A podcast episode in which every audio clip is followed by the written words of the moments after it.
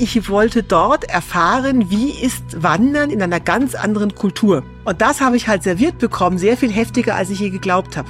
Also sowas habe ich einfach wirklich noch nie erlebt. Bei all diesen Touren, die ich gemacht habe, ist es einfach unvorstellbar. In seiner Art war das für mich einer der schönsten Trails, die ich je gegangen bin. Mit offenen Augen ins Abenteuer. Das ist der Weltwach-Podcast mit Erik Lorenz.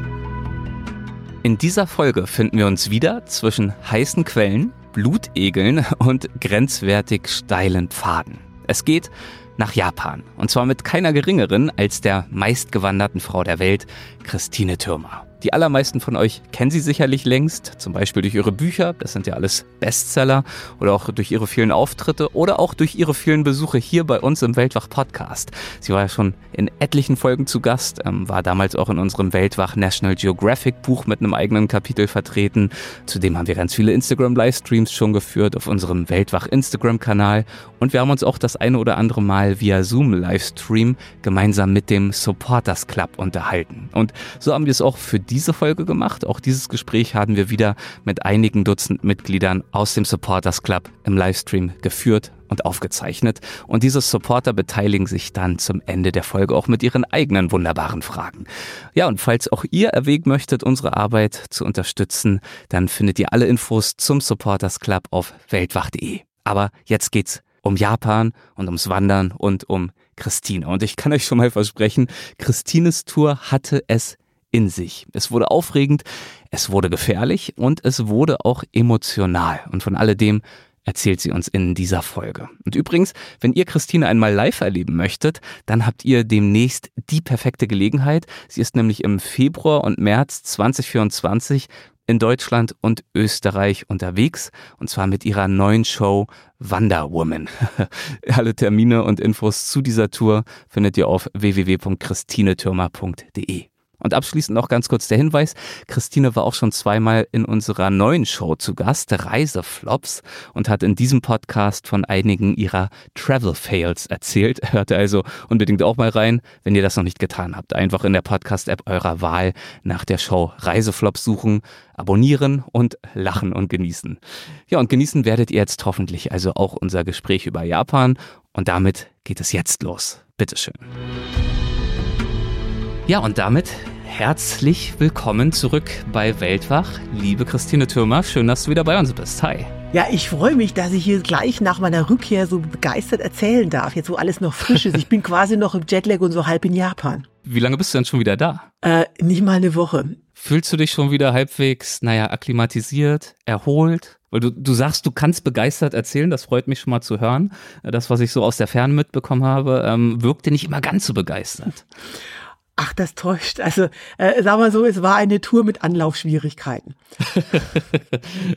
Sehr gut. Aber du hast dich gut erholt, ja? Ja, ich, also, äh, ja, ich bin jetzt wieder in der D-Erholung. Ich meine, einmal fahren mit Berliner BVG, da bist du schon wie bedient, ne? wenn du einen Tag in der S-Bahn sitzt. Ne?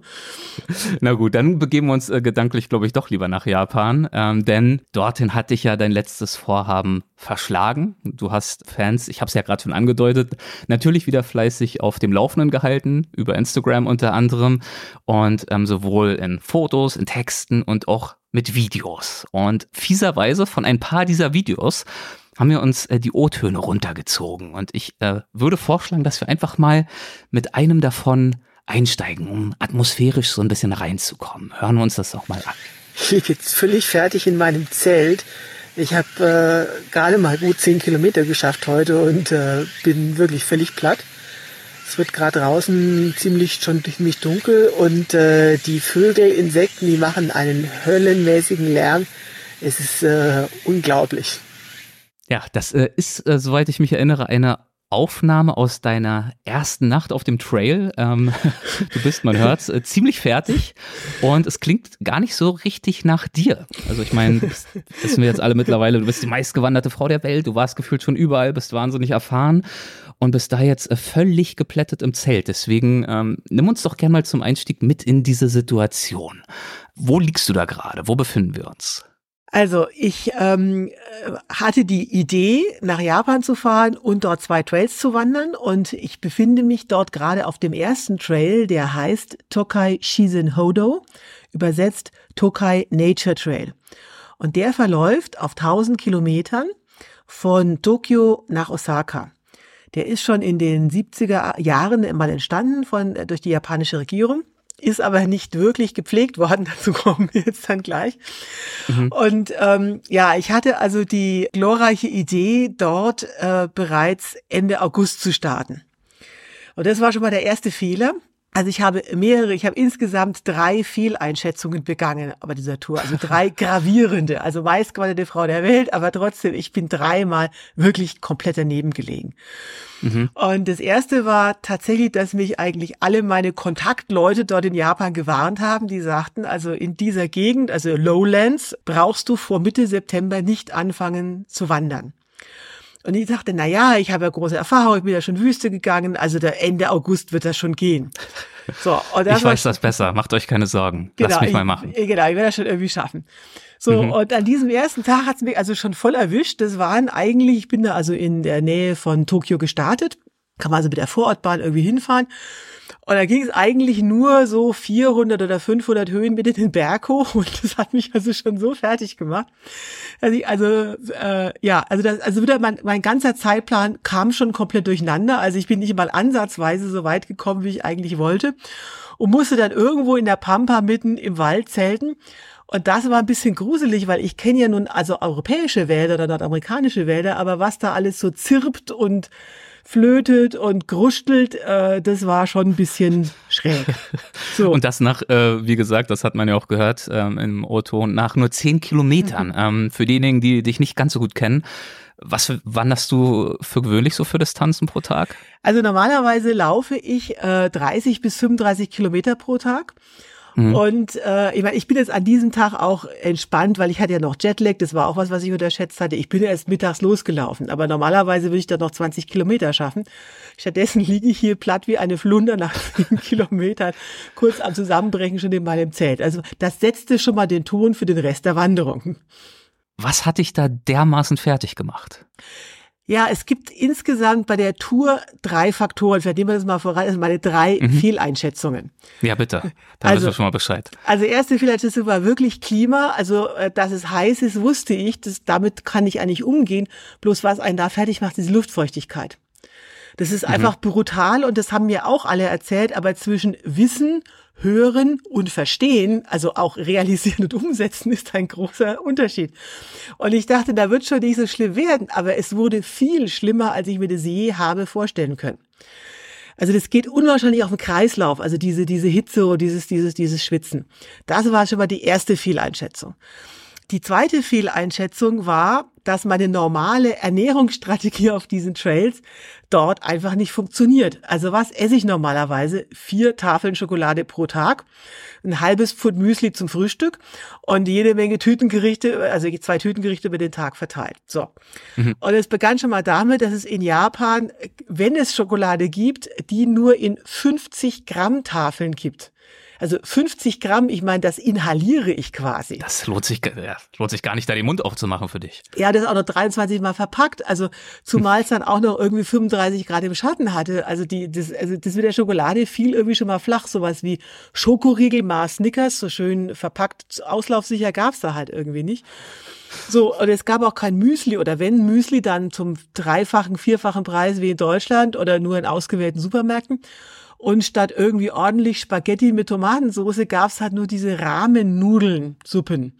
Das ist ja irgendwie ganz nett, aber das ist wirklich nicht hochkalorisch. Also es gibt einfach keine hochkalorischen Lebensmittel dort. Es gibt jede Menge toller Sushi und Bento-Boxen und weiß der Teufel was nicht noch alles. Also das kannst du alles halt nicht bei 35 Grad im Schatten zwei Tage mit dir rumtragen.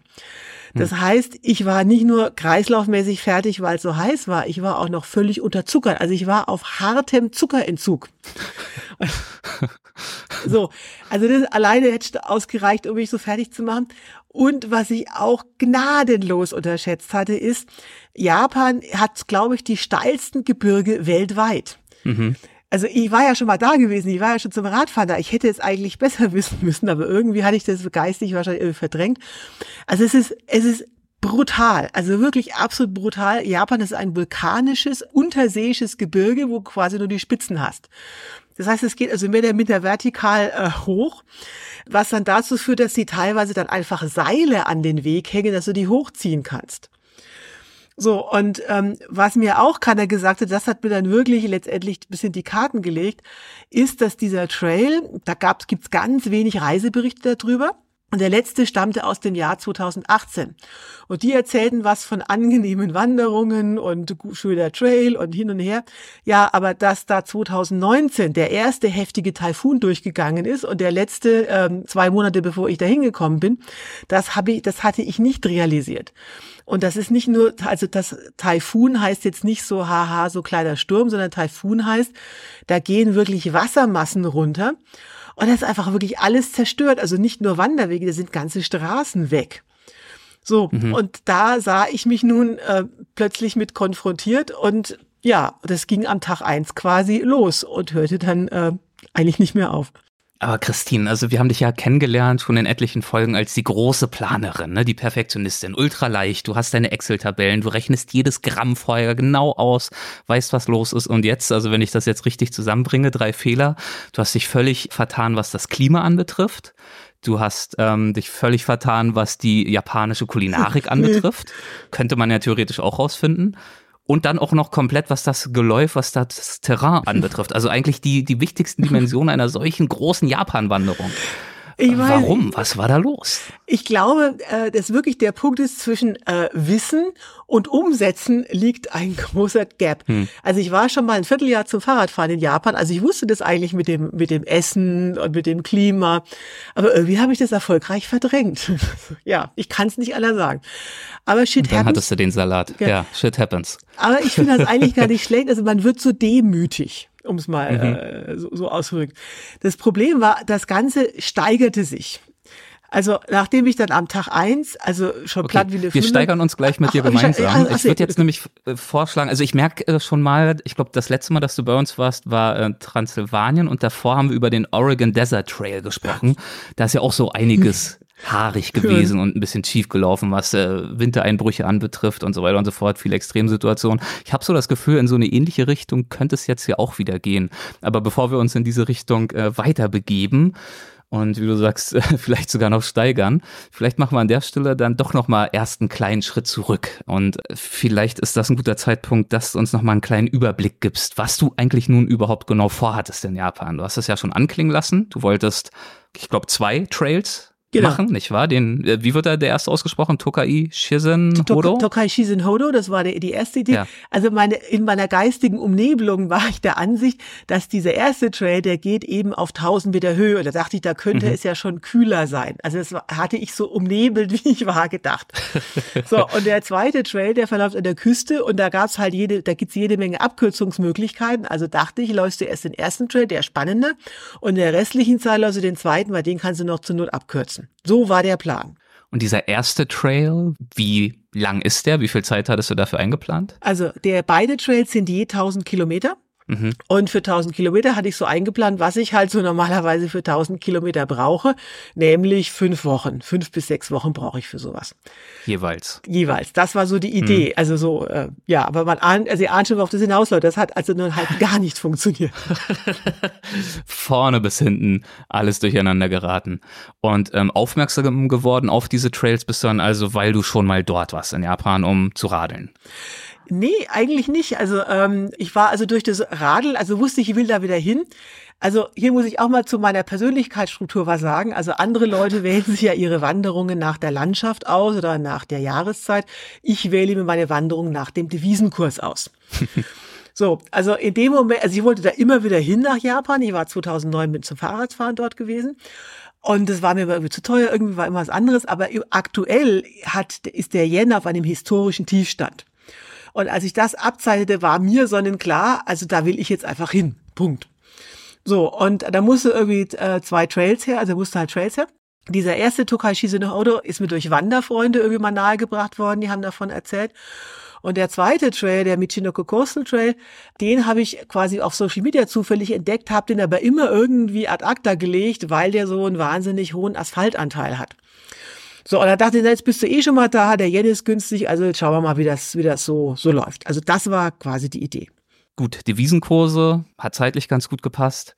Ich habe aber, äh, ja, vermeintlich, ähm, ich habe aber im ähm, Vorherein in einem deiner Posts, glaube ich, auch äh, gelesen, dass du die Reise doch mit ziemlich gemischten Gefühlen auch schon angetreten hast.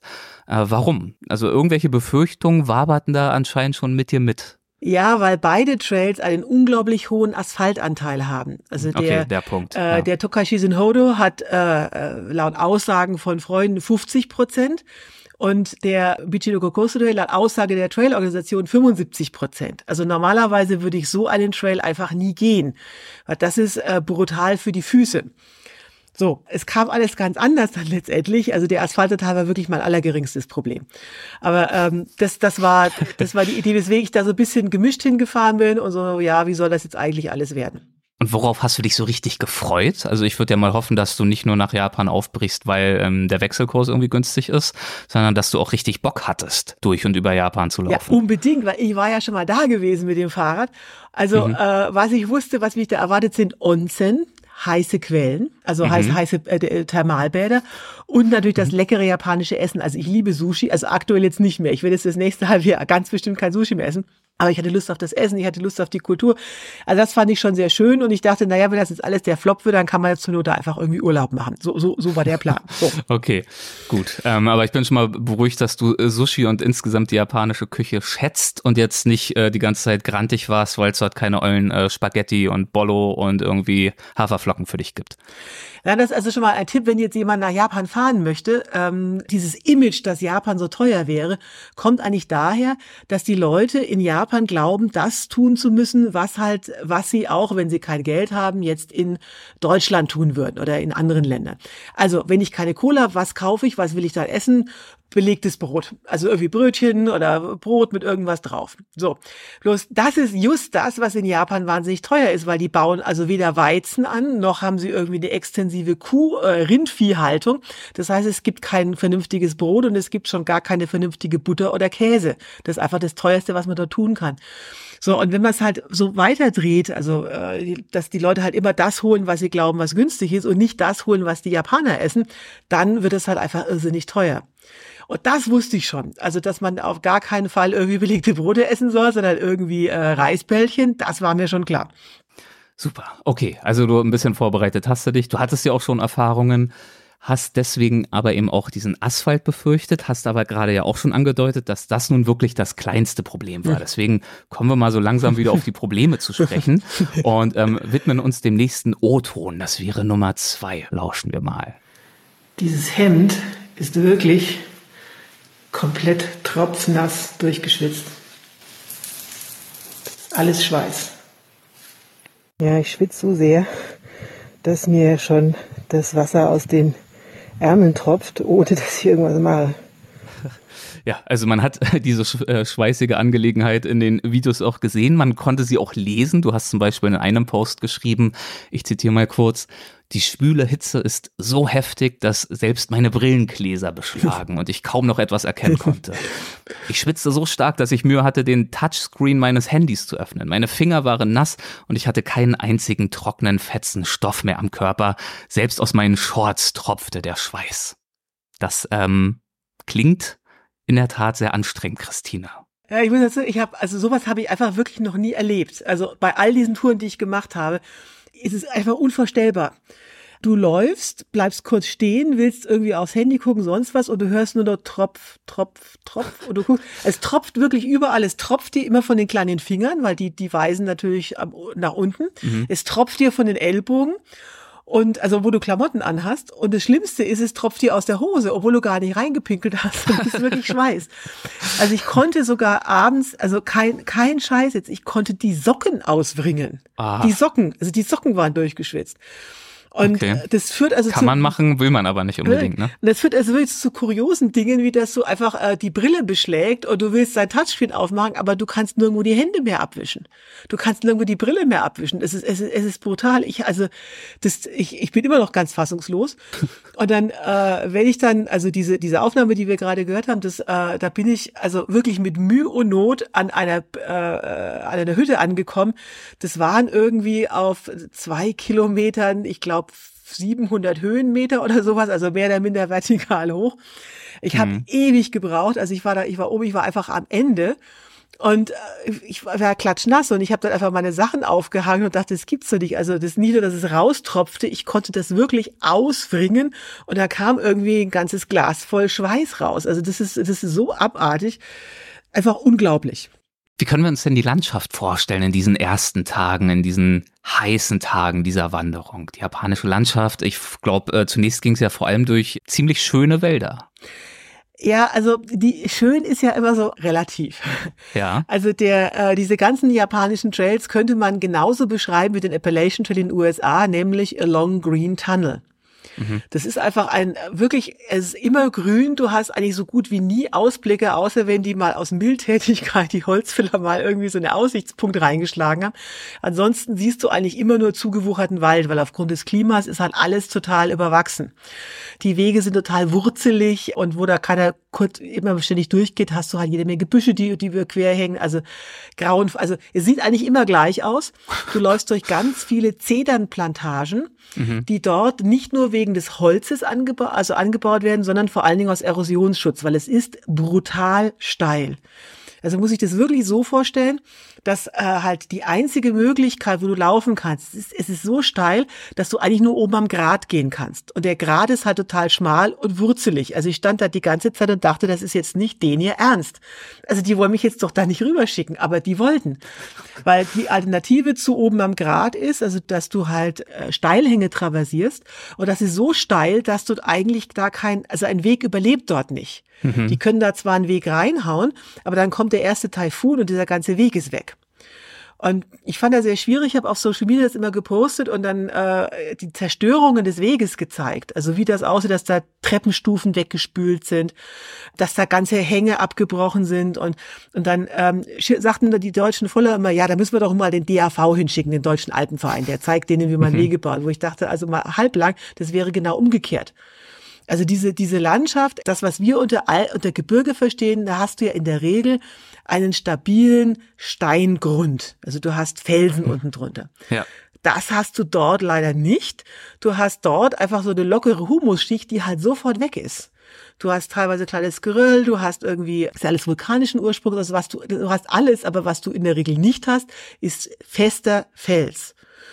So, und deswegen ist halt überall, wenn der Weg eine Steilhang traversiert und du kommst dorthin, wo so ein Bach normalerweise runterfließt oder irgend so ein kleines Strö äh, äh, Gerinsel da, wenn da halt ein Taifun vorbeikommt, dann wird das zu einem, zu einem wirklich reißenden Fluss und er reißt wirklich alles mit.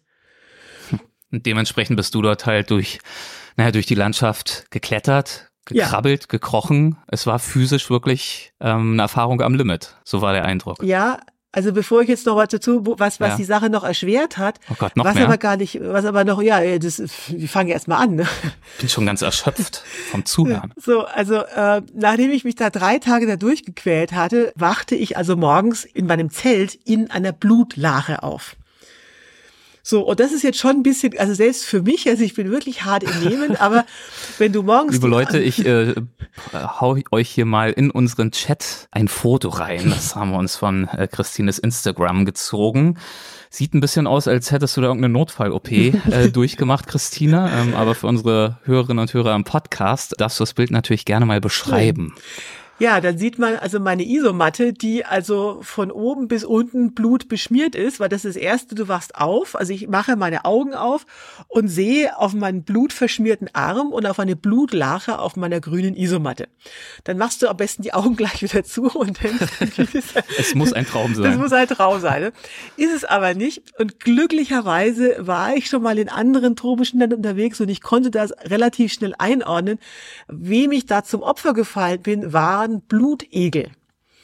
So, und äh, ich war also ins Blutegelgebiet gekommen, die saugen sich fest und das Problem ist, ich habe dann natürlich mal versucht, die abzukratzen, bevor du schlafen gehst, aber irgendeinen übersiehst du immer. Und äh, der krabbelt dann halt nachts hoch, äh, saugt sich richtig, richtig voll und die äh, sondern ja so ein blutgerinnendes Mittel aus. Und das heißt, es blutet dann einfach weiter, weswegen du halt morgens in einer Blutlache aufwachst. Und ich muss sagen, also ich bin auch schon in Blutegelgebieten unterwegs gewesen, irgendwo im Dschungel zur Regenzeit Südostasiens. Ich meine, sie übertragen ja in den seltensten Fällen Krankheiten, das ist ja schon mal gut. Also man muss sich äh, nicht wirklich davor fürchten. Aber es ist natürlich erstens nicht besonders angenehm. Man könnte auch sagen, es ist eklig. Ähm, man blutet da so vor sich hin. Und ich dachte schon, ich hätte damals äh, ausgesehen wie so ein wirklich hässlicher, blutiger, behängter Tannenbaum. Aber das, was du da für Fotos gepostet hast, du hast es ja riesige Knäuel, also das waren ja Dutzende Blutegel auf Blutegel auf Blutegel, die da sich an dir gelabt haben. Genau, die sind dann einfach über die äh, Schuhe hochgekrabbelt an die, ähm, an die Knöchel und haben sich dort eben festgesaugt. So, da darfst du die halt mühsam wieder abziehen. Also, was die Sache noch erschwert hat, ist, dass sich die Wunden, jedenfalls bei mir, entzündet haben. Also mhm. ich saß dann irgendwie im Hotel und guckte da irgendwelche riesigen Pusteln an meinen Beinen an, dachte, wie, wie wird das denn jetzt eigentlich? Wie soll das denn jetzt weitergehen? So, und das war, also nicht nur, dass jetzt ich halt verunstaltet war, meine ganze Ausrüstung war ja hinüber. Also die, ich, ich musste ständig diese Isomatte waschen. Weil du willst jetzt also keine Isomatte mit geronnenem Blut rumtragen. Auch die Klamotten waren ja alle versaut. Also ich musste ständig mein Zeug waschen. Übrigens noch ein kleines Highlight zum Thema abendlich äh, Zelt-Session mit Blutegeln. Äh, Stichwort Trinkflasche. Was war da los? Ja, das war also der schlimmste Highlight mit, äh, mit den Blutegeln, also das absolute Lowlight. Als ich dann also völlig entnervt auf meiner blutbesudelten Isomatte dann äh, am Abendessen noch einen Schluck Wasser nehmen will, hatte ich übersehen, hatte ich wirklich übersehen, dass ich also an dem Schraubverschluss ein Blutegel angelagert hatte. Also ich nehme einen kräftigen Schluck und das reichte schon für den Blutegel, sich in meinem Mund festzusaugen. Und äh, also ich kann ja hemmungslos Blutegel von meinen Füßen abziehen, also ohne mit der Wimper zu zucken, aber die dann aus dem Mund rauszupulen, also das war auch für mich wirklich so ein bisschen grenzwertig. Glaube ich gern. Und wenn wir schon gleich beim Mund sind, jetzt kommen wir zum nächsten Thema. Dieser Weg äh, wird ja sehr wenig begangen, also mehr sprich gar nicht.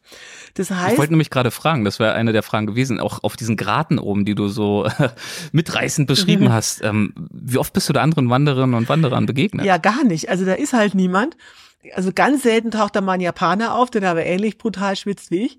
Mhm. Aber dadurch, dass da keiner ist, gibt's halt jede Menge Spinnen, die ihre Netze direkt über den Weg spannen. Das sind die sogenannten prostituierten Spinnen. Die sind also schon so Handteller groß, haben einen gelb-schwarzen Körper, sind also angeblich auch nicht giftig, aber das Problem ist, du läufst da so vor dich hin, tam, und wenn du halt nicht jede Sekunde aufpasst, hast du plötzlich diese ganzen Spinnennetzen im Gesicht, weil die, die haben ihre Netze in Gesichtshöhe. Mhm. So, und wenn du jetzt irgendwie gerade nach Luft schnappst oder äh, blöd aus der Wäsche guckst, hast du halt nicht nur die Spinnenweben, sondern gleich die Spinne auch mit im Mund. Und das war nicht jetzt auch nicht wirklich lecker. ja, meine Güte. also ich muss sagen, bisher klingt so, als hätten wir das Gespräch auch für unsere neue äh, Show die Reiseflops führen können, so als Extended-Version. Ich hoffe mal, dass da gleich noch äh, äh, schöne Dinge kommen, aber erstmal äh, labe ich mich natürlich auch gern an deinem Leid noch ein bisschen weiter. Ich weiß aber natürlich, äh, Denise zum Beispiel ist auch da, hat auch einen wunderbaren ähm, Japan-Hintergrund. Hier sind auch ganz viele äh, Japan-Fans dabei, deswegen äh, wollen wir natürlich gleich auch hören, äh, was da vielleicht sonst noch so war. Aber bleiben wir mal noch, du hast zum Beispiel erwähnt, dass sich deine äh, Wunden dort entzündet haben. Wie hat sich das entwickelt? Ja, die sind dann irgendwann einfach verheilt. Das ging hm. dann schon, zumal ja, also meine, meine größte Sorge waren eigentlich weder die Blutegel noch die Spinnen. Also das fanden meine Fans ganz schrecklich, aber das war eigentlich nur lästig. Das war einfach nur unangenehm. Finde ich super, wie du dich immer weiter steigerst. Mhm. Du erzählst uns von den Blutegeln. Es geht kaum noch schlimmer. Heiko schreibt hier im Chat, du hörst mich schreien. Und sagst, ja, aber das war nicht das Schlimmste. Da gab's noch die Spinnen. Aber jetzt erfahren wir, aha, das war also auch noch. Ja, was ist denn noch schlimmer? Ja, das eigentliche Problem war die Schwierigkeit des Geländes. Also ich habe okay. in der irrigen Annahme, also der, der Reiseberichte vor den fünf Taifunen, Personen, die da durchgegangen mhm. sind, dachte ich, das ist einfaches Wandern und ich habe meine Notfallsender zu Hause gelassen. So, mhm. und jetzt sah ich mich halt ständig damit konfrontiert, dass ich auf diesen Berggraten herumturnte, äh, wo es also rechts und links wirklich 100 Meter steil runtergeht. Und äh, ich war Muttersinn allein, da kommt ja auch niemand. Und ich wirklich überlegte, gehst du jetzt da drüber, gehst du jetzt da nicht drüber, wie, wie wird das jetzt eigentlich? So, dann gibt's also zwei ganz kritische Stellen, die mich also dazu dann bewogen haben, äh, um es gleich mal zu spoilern, diesen Trail abzubrechen. Hm. Also die erste, äh, die, diese Begebenheiten sind in wenigen Tagen hintereinander. Also das erste, wo ich dann echt schon überlegt habe, soll ich jetzt aufhören, war, als ich also da tatam tatam, also meinen Weg da lang laufe, der schon wieder mal komplett wegerodiert war, also wirklich alle Stufen weggespült, also du hangelst dich da an irgendwelchen Baumwurzeln hoch, also äh, hast den Dreck überall in den Schuhen und sonst wie, also die, da, da interessieren dich die Blutegel herzlich wenig. So, und dann komme ich an eine Stelle, das habe ich auch noch nie gesehen, wo also wirklich auch der Wald weg war. Mhm. Also der Wald war insofern weg, dass er einfach komplett als Mikado über so einer Schlucht lag. Und damit war auch der Weg komplett weg. Und ich, ich würde sagen, da hören wir noch mal kurz rein, wie es dir in diesem Moment ging. Einmal Ton ab. So, das ist jetzt einer der schwierigsten Abschnitte bisher. Da oben sieht man noch eine Markierung und so eine Holzabsperrung. Da hört dann der Weg auf. Hier ist alles komplett zerstört. Hier habe ich mich dann durchgearbeitet. Ja, und irgendwie geht's jetzt da runter. Aber wie, weiß ich noch nicht. Ja, also ganz ehrlich, weil kann ich jetzt nicht mehr. Ich hangel mich jetzt hier durch diese äh, Baummikado und äh, ja, es ist nicht mehr schön. Ja, es ist nicht mehr schön mit diesen Worten endet dieser Auszug. Wie hast du dich da durchgeboxt? Also es was, wurde dann eigentlich was? noch schlimmer. Es ja. wurde da eigentlich noch schlimmer. Diese, dieses Video habe ich gedreht, Natürlich. als ich äh, dachte, als ich das also so vorstellbar, als ich stand so davor und dachte noch irgendwie, ich komme da schon drüber. Mhm. So, und ähm, mir wurde dann schon leicht plümerant, weil ich kenne natürlich diese umgefallenen Bäume, Blowdowns im Fachbegriff, aber in der Regel hast du da unten drunter noch Trail. Bloß in dem Fall war kein Trail mehr, sondern nur noch irgendwie Schlucht. So, ich robbte dann also über diese Baumstämme, habe mir natürlich die Hose aufgerissen, die Nigelnagelneue. Und das absolute Lowlight kam dann, als ich dachte, na ja, diese eine Stelle, da machst du jetzt folgendes, da hangelst du die so tarzanmäßig mit den Händen an dem Baumstamm, also der Baumstamm lag da quasi quer. Und da kannst du gerade, ich bin da 1,84, noch den Trail erreichen, also den weggebröselten oder die, die, den Hang. Also kannst mhm. dich unten so ein bisschen abstürzen und äh, abstützen und hängst dann oben an dem Baum. So, und ich hing dann da so, also ich mit meinem Rucksack hinten dran und ehe ich mich versah, bröselte plötzlich der Hang weg und dann hing ich also nur noch an diesem Baumstamm. Und ich wusste halt nicht, wie hält jetzt dieser Baumstamm eigentlich? Also hält er mich jetzt? Äh, wo, wo endet das Ganze? Also ich hing wirklich da freischwebend über dieser Schlucht. Und das fand ich dann wirklich einfach nicht mehr lustig. Also ich bin dann wieder zurückgehangelt. Ich habe das Ganze dann so bewältigt, indem ich einfach dann über den Baumstand drüber gerobbt bin. Äh, das war jetzt alles nicht so tief. Also ich habe dann schon gedacht, okay, wenn ich jetzt da abstürze, bin ich jetzt zwar nicht tot, aber irgendwie es könnte schon unangenehm werden, zumal da halt einfach nie jemand vorbeikommt. Also Ende vom Lied ist, ich habe für irgendwie vier Kilometer drei Stunden gebraucht. Ich kam dann auch irgendwann raus, aber habe dann gemerkt, diese Kombination aus dieser Hitze, aus ständig unterzuckert und aus dieser Wahnsinnsanstrengung, dieser Angst, also mir ging es überhaupt nicht gut. Und ich glaube, das hast hm. du auch nochmal äh, äh, hier als Tonbeispiel hier mitgebracht. Genau, das wäre noch der letzte Ohrton, den wir vorbereitet haben in unserer grenzenlosen Boshaftigkeit. Ähm, hören wir nochmal kurz rein. Also kann irgendwie nicht mehr. Ich bin ähm, total durchgeschwitzt. Ich bin einfach nur froh, dass ich das jetzt überlebt habe. Ähm, ich habe eine Wasserflasche verloren, ich habe ähm, einen Banana verloren. Aber äh, ja, ich bin noch am Leben, so alles dran. Ähm, ja, toller Trail. Das, man hört dir an, dass du tatsächlich an deiner Grenze warst, dessen, was machbar war. Also das war dann wahrscheinlich der Moment, als du dann auch so langsam aber sicher beschlossen hast, dass das jetzt nicht mehr lange so weitergehen wird für dich. Nee, also an dem Punkt habe ich dann zum ersten Mal ernsthaft in Erwägung gezogen, abzubrechen, was ich noch nie mhm. gemacht mhm. habe. Aber ich habe noch nicht beschlossen, ich tue das. Also da muss schon noch mehr passieren, passiert dann auch aber wo ich dachte, okay, also äh, jetzt kommt das an, eine, an den Punkt, wo ich, ja, wo es weder Spaß macht und vor allen Dingen, ich war einfach falsch ausgerüstet. Ich hatte keinen Notfallsender dabei, ich war alleine und das Risiko war einfach zu groß. Vor allen Dingen, ähm, du hast dauerhaft dieses Risiko und du hast aber keine Belohnung dafür. Du siehst aber nur diesen langen grünen Tunnel. Und mhm. eine Freundin, mit der ich dann mein Leid geklagt habe, hat mich dann also wirklich beinhart noch auf folgendes Problem gestoßen. Also wenn du halt ständig dehydriert bist, also ich habe ja gesoffen, was das Zeug hat. Ich habe ja fünf, sechs, sieben Liter in mich reingekippt, aber es kam unten nichts mehr raus.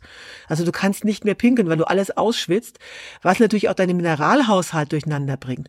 Und dazu war ich unterzuckert und sie habe ich dann dezent darauf hingewiesen, dass das nicht nur ein körperliches Problem ist, sondern irgendwann auch die geistigen Fähigkeiten beeinträchtigt werden. Hm. Und ich dann wirklich dachte, okay, du bist hier ständig in kniffligen Situationen. Und wenn du dann also nicht nur körperlich schlecht drauf bist, sondern auch äh, in deiner Entscheidungsfähigkeit eingeschränkt, das ist jetzt alles nicht mehr gut. Aber ich brauchte also noch einen Anstoß, dass ich auch wirklich das begriffen habe. Und das kam dann also wenige Tage später, als ich äh, äh, unter den Trail lang lief. Ich dachte, super, jetzt noch ganz kurz, dann kannst du da schön Pause machen, äh, gibt's Picknickplatz, tralala. Ja, und plötzlich war der Weg abgesperrt, also mit so einem Flatterband. So, und mhm. stand aber nichts da, so was jetzt da wäre. Und ich hatte auch keine Nachricht, es, da läuft ja auch keiner. Es gab Leute, die, die waren vor mir unterwegs, die haben aber auch nichts darüber gepostet. Ich dachte, was ist denn hier eigentlich? So, und bin dann weitergelaufen und habe mich schon gewundert, warum plötzlich so Risse in der Erde sind. Also warum die Erde wirklich 30, 40 Zentimeter einfach aufgerissen ist. Und dann gucke ich plötzlich um die Ecke und denke einfach wirklich, ich sehe nicht recht. Das habe ich auch noch nie gesehen. Da war ein Hang einfach komplett weg. Also der Hang, der ganze Hang ist abgestürzt. Also nicht, dass der mhm. äh, weg, dass der teilweise die oberste Schicht weggerottet ist, sondern der ganze Hang war einfach weg und damit auch da, wo ein Trail gewesen sein sollte. Und plötzlich war mir klar, warum überall Risse in der Erde sind. Nachdem dieser ganze Hang weg war, ist der Rest der Erde um drumherum natürlich irgendwie so aufgerissen und wurde nur noch durch Baumwurzeln zusammengehalten. Ich muss ehrlich sagen, ich habe nicht, nicht mehr getraut, ein Foto zu machen. Ich dachte, du musst jetzt nur noch weg hier, also bevor jetzt wieder irgendwas ins Rutschen kommt. Und dann war eigentlich für mich der Punkt, okay, das ist es jetzt, das, du brichst jetzt ab. Und damit ich auch wirklich nicht noch in Versuchung komme, hat mir das Schicksal nochmal eins mitgegeben, weil ich musste ja irgendwie raus aus der Situation. Und ähm, dachte dann super auf der Karte, da gibt's so eine alte Straße. Das hast mhm. du sehr häufig in Japan, dass die Straßen aufgegeben worden sind. Da kannst du jetzt super gut dann irgendwie rauslaufen. So, und ich laufe einen halben Kilometer auf dieser Straße und plötzlich biege ich um die Ecke und sehe auch wieder nicht recht. Da ist also ein ganzer Erdrutsch niedergegangen und hat die Straße einfach mal auf 100 Metern komplett begraben. Also einfach komplett. Und ich dachte erst noch, also ich war wirklich schon ein bisschen beeinträchtigt, na dann kletterst du über diesen Erdrutsch einfach drüber. Aber als ich dann quasi schon hochkletterte und merkte, jetzt kommt alles ins Rutschen und da war ja nicht nur der, der Erdrutsch, sondern da sind ja auch Bäume drin. Die Bäume fangen an zu wackeln, äh, die Erde kommt ins Rutschen, dieser Erdrutsch ist frisch und das ist das Dümmste, was du machen kannst. Also einen frischen Erdrutsch, der sich noch nicht gesettelt hat, da drüber. Ich bin dann schnurstracks wieder umgekehrt, bin einfach alles wieder zurückgelaufen, dachte, okay, that's it. Ich das, das geht jetzt einfach gar nicht mehr. Und dann war wirklich der Entschluss, äh, der Entschluss gefällt, also ich, ich breche ab. Das erste Mal in meiner Wanderlaufbahn, dass ich einen Trail komplett abgebrochen habe. Er hat dich klein gekriegt, aber gut, in dem Fall glaube ich auch äh, nachvollziehbar. Ähm, wie viel Zeit war zu diesem Zeitpunkt vergangen, seit du aufgebrochen warst? Äh, drei Wochen, knapp drei, drei Wochen. Wochen. Oh, wow. Also Die härtesten drei Wochen deines äh, Wanderlebens wahrscheinlich. Ja, na, weil ich halt immer überlegt habe, liegt das jetzt an mir? Wo ist das Problem? Also rückblickend, ich habe dann auch sehr viel mit japanischen Wanderkollegen drüber geredet, ist dort einfach Folgendes passiert. Dieser Trail wird von der Regierung dort instand gehalten oder halt auch nicht, führt aber oft durch so diese privaten Zedernplantagen. So, und die hatten also 2019 einen heftigen Taifun, der einfach alles platt gemacht hat. So, dann kam Corona, wo keiner irgendwie aufräumen konnte, wollte oder sonst wie. Und dann war just zwei Wochen bevor ich oder ein paar Tage bevor ich nach Japan gekommen bin, der nächste Taifun. Das heißt, ich hatte quasi die Taifune von vier Jahren dort rumzuliegen, wo nie jemand irgendwas beseitigt hat. Und da hat der Weg halt wahnsinnig gelitten. Und um das gleich mal zu spoilern, ich habe jetzt mitbekommen, dass die Regierung jetzt den Auftrag gegeben hat, also die machen jetzt gerade einen Survey, die machen eine Bestandsaufnahme und wollen diesen Weg instand setzen wieder. Aber aktuell war der einfach alleine ohne Notfallsender einfach nicht begehbar. Das war wahrscheinlich dann auch einer der Gründe, warum du keine anderen Wanderer getroffen hast, oder? Also ja. hatte sich das ein Stück weit ja doch rumgesprochen, dass das vielleicht nicht die beste Idee ist. Nein, das hat einen anderen Grund. Ähm, die Japaner wandern einfach äh, maximal am Wochenende. Die haben einfach keinen Urlaub zum Langstreckenwandern. Mhm. So, das war so ein bisschen der, der Grund. Aber nun hatte ich also, äh, aber ja, noch mal eine Nachfrage. Trotzdem würde mich interessieren, weil du dieses Gelände ja beschrieben hast, wahnsinnig herausfordernd ähm, zu gehen. Ich könnte mir aber auch vorstellen, wahnsinnig herausfordernd, da auch äh, gute Übernachtungsmöglichkeiten zu finden. Wie war das? Das war relativ unproblematisch, weil okay. äh, also mal abgesehen von den Bären, die ich jetzt bisher noch nicht erwähnt habe, die da auch rumspringen, ähm, und den Schlangen, die habe ich auch noch nicht erwähnt. Also die Mamushi, das sind sehr sehr giftige Schlangen, die ich auch mhm. relativ häufig gesehen habe. Aber ansonsten, du kannst immer auf dem Trail schlafen, weil es kommt ja keiner. Also da ist ja keiner, außer den Bären und den Mamushis. Das ist auch schon mal schön.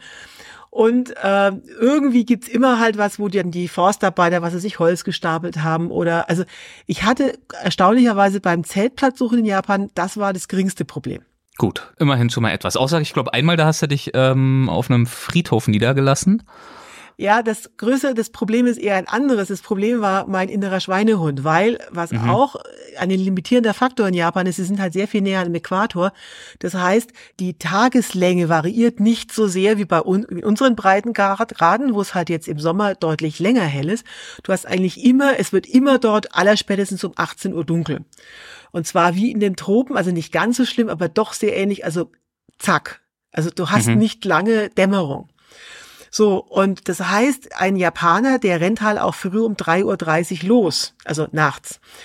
Ich habe meinen Hintern leider nicht rechtzeitig irgendwie aus dem, äh, äh, aus dem Zelt gekriegt. Das heißt, ich bin immer viel zu spät losgelaufen und musste dann bis zur letzten Sekunde gehen und dann musst du halt auch ratzfatz einen Zeltplatz finden. Und ähm, die gab's dann schon immer, bloß ob die halt immer so, naja, legal oder so kulturell angemessen waren. Und so landete ich zum Beispiel an dem Friedhof. Weil dort haben die natürlich auch für die Gräber Terrassen reingehauen und ich habe mich dann also am Rand des Friedhofs hingelegt das war auch ein bisschen gruselig, äh, weil mir war schon so plümmerant, darf man das eigentlich so machen oder nicht? Und ich hatte mich gerade da so ausgestreckt, als plötzlich ein Licht anging. Und, und ich bin ja hart im Nehmen und ich habe jetzt auch keine Angst vor Friedhöfen, aber wenn plötzlich direkt im Grab vor dir ein Licht angeht und du dich da hinlegst, ist das schon schräg. Das war einfach eine Laterne, es war einfach eine Grablampe mit Zeitschaltuhr. Da muss man auch erstmal drauf kommen. So, und ein japanischer Wanderkollege hat mich dann dezent darauf hingewiesen, dass man in Japan alles Mögliche machen kann. Du kannst also neben Tempeln und neben Schreinen, also Shinto ist Schrein, Tempel sind buddhistisch, da stört sich keiner dran. Die Japaner sind eine sehr säkulare Gesellschaft, Gesellschaft. Aber wie alle Asiaten haben Japaner ein sehr enges Verhältnis zu ihren Verstorbenen. Also die reden auch mit denen, da bringen auch denen Getränke vorbei und weiß der Teufel was. Und die fänden das also nicht lustig, wenn du neben dem Opa quasi dein Zelt aufschlägst. So, und wies mich darauf hin, dass das jetzt keine so gute Idee war. Ich war da auch sehr vorsichtig. Ich bin dann auch sofort früh bei Sonnenaufgang weg gewesen, habe tatsächlich mal meinen Hintern schnell aus dem Zelt gekriegt. Aber das habe ich mir dann tatsächlich so ein bisschen abgewöhnt. So. Aber ansonsten, wenn man da hart im Nehmen ist, gibt's eigentlich immer irgendwie Plätzchen und die Japaner kümmern sich auch nicht viel drum. Also äh, was man da so als Ausländer so Schönes macht. Und du hast vorhin erwähnt, ähm, dass ja einer der Anziehungspunkte für dich ist äh, Japans Onsen, diese Spas, diese Thermalbäder, diese Quellen. Hattest du da die Gelegenheit, zumindest auf dieser dreiwöchigen Leidenstour gelegentlich dann auch mal den Trail zu verlassen und es dir gut gehen zu lassen oder führte dieser Pfad tatsächlich nahezu ausschließlich durch die Wildnis? Nee, das ist das Tolle an Japan, da führte sogar an einigen Onsen vorbei. Ich musste ja irgendwie mhm. das ganze Blut wieder abschrubben, ne? Und das ging schon ganz gut. Und du bist, ist ja, du hast ja sehr gutes Verkehrsnetz. Also ich bin dann schon immer, äh, also ich habe bei dieser ersten schlimmen Begegnung dann bin ich in die Stadt abgestiegen, habe mich wieder gesammelt quasi bin dann wieder los, habe dann nochmal Hotel, aber das auch das, ja, äh, musste ich dann im Laufe der Zeit umstellen. Normalerweise gehe ich nur einmal pro Woche ins Hotel und habe einen Ruhetag. Mhm. In Japan habe ich dann irgendwann die Ruhetage einfach alle sein lassen und bin halt sehr viel häufiger ins Hotel gegangen, weil ich feststellen musste, mein normales Tagespensum, wie ich also auch die Wege kalkuliert hatte, von 30 bis 35 Kilometern, das schaffst du nicht mal ansatzweise. Also ich mhm. war teilweise schon froh, wenn ich überhaupt 20 Kilometer geschafft habe. Das heißt, ich habe mich einfach darauf verstiegen, öfter in eine Unterkunft zu gehen und dafür die Ruhetage flach fallen zu lassen. Von der Unterkunft, das war auch teilweise kurios. Es gibt dann also westliche Zimmer und es gibt japanische Zimmer. Japanische Zimmer heißt, du hast dann diese Strohmatten, diese Tatami und hast so ein Futon. So, mhm. mir tat alles so weh, weil das alles so anstrengend war. Ich bin dann immer in meinem Tatami-Zimmer auf allen Vieren rumgekrochen. Das ging ja auch ganz so problematisch, wenn ich irgendwas noch wollte. Weil ich dachte, oh je, jetzt aufstehen. Oh, das ist ganz, ganz fatal, ne? Aber dadurch, dass du zumindest des Öfteren dann doch mal im Hotel äh, vorbeigeschaut hast, konntest du hoffentlich halbwegs regenerieren ne? im Vergleich zu ausschließlichen Zelten, äh, Nächten im Zelt. Ja, das musstest du auch, weil dadurch aufgrund dieser, dieser ständigen Hitze, du warst ja total durchgeschwitzt, also die Haut hat wahnsinnig gelitten. Also ich hatte mhm. ständig mir einen Wolf gelaufen, dann dazu die Blutegel und die Spinnen. Also das war alles nicht mehr lustig. So, Gab es denn irgendwas Schönes auf diesem Weg? Irgendwas, was dich begeistert hat? Äh, das Essen, die Onsen, äh, also ich will nicht den anderen erwähnen, dass das jetzt alles äh, furchtbar. Der Weg war halt im schlechten Zustand. nein, nein, nein, nein also, es, es, äh, also, ich, also oh, um jetzt mal zu spoilern, ich will da jetzt wieder hin. Also ich das, ich gebe jetzt Natürlich, nicht auf. das ist ja klar. Das äh, folgt ja jetzt Also- ganz logisch aus dem, was du bisher so erzählt hast. Also ich will da, ich will, ich will da wieder hin. Also den laufe ich noch. Also äh, da, da, das, das sehe ich, das sehe ich messerscharf kommen. Also ich habe gehört, also Richtung Osaka wird ja sehr viel einfacher. Ja. Ich würde einfach am anderen Ende starten. Also das ist jetzt nicht so, äh, dass ich den, dass ich das furchtbar fand. Zumal, um jetzt mal endlich zu was Schönem zu kommen, wollen wir jetzt Ja, mal, den, wollen wir jetzt noch mal auf den nächsten Trail wechseln. Okay, also ich, ich halte aber fest und ähm, äh, es, du hast ja auch gesagt, äh, der Trail, also der erste, wird ja offenbar auch instand gesetzt. Also das kommt dir ja auch noch zugute und entgegen. Das heißt, die Chancen steigen. Du Ja, bist ich- wahrscheinlich wirklich zur denkbar schlechtesten Zeit gestartet und willst es also wirklich nochmal in Angriff nehmen. Und ich habe auch gar nicht das Schlimmste mitgekriegt. Also es waren noch andere Mann unterwegs, die mir dann also geschrieben haben, wenn du weiterläufst, da und da darfst du auf gar keinen Fall vorbeigehen, da gibt's diese Gifthornissen. Auch das noch mal. Und die sind dann noch von, die, ja, die sind auch von den Nissen noch gestochen worden. Also das habe ich Hm. nicht abgekriegt. Ich habe nur die Blutegel. Also ich hatte nur Blutegel, Spinnen, Mamuschi-Schlangen und die hatten noch die Hornissen. so ein bisschen lachen, also, weil ganz ehrlich, ähm, das letzte Gespräch, das wir hatten, ähm, haben wir über die Via Transylvanica gesprochen, diesen neuen Wanderweg, der äh, durch Rumänien führt. Ähm, und du hast ja ähm, auf einer sehr persönlichen Ebene auch die Initiatoren dieses Trails kennengelernt. Das heißt, dieser Trail liegt dir sehr am Herzen, weil du die Menschen sehr magst, die diesen Trail entwickelt haben mit sehr viel Leidenschaft. Und du wünschst ihnen eben auch, dass dieser Trail tatsächlich auch an Beliebtheit gewinnt, weil das natürlich dort in äh, diese relativ abgelegenen Gegenden, Dörfer, die zum Teil auch recht arm sind, eben auch ein paar touristische Devisen bringen könnte und den Menschen einfach helfen könnte. Und soweit ich das mitbekommen habe, war ja deine, äh, deine Schlussfolgerung, dass das ganz gut geklappt hat, nicht wahr? Ja. Also sowohl dein Kapitel im Buch als auch unser Gespräch hast du, glaube ich, viele dies derartige Rückmeldungen bekommen. Ich stelle mir jetzt gerade die Frage, wie viele äh, Menschen sich jetzt wohl nach Japan auf diesen Trail begeben werden nach unserem Gespräch. Naja, wie sagte mal jemand zum Oregon Desert Trail, dieser Trail wird deine Werbung nicht überleben. Hm, naja, aber wir haben ja noch einen. Das ist ja die gute Nachricht bei alledem. Also wir kommen jetzt zum zweiten Trail und den ich eigentlich so ein bisschen als minder bemittelt ja abgetan habe. So und da muss man dazu wissen, warum wollte ich denn eigentlich gehen? Dies ist also das ist ein Trail, wie ich ihn, also jetzt mal um es vorwegzunehmen, also wie ich ihn wirklich noch nirgendwo erlebt habe. Man kann diesen Trail mit nichts vergleichen, aber in seiner Art äh, war das für mich einer der schönsten Trails, die ich je gegangen bin.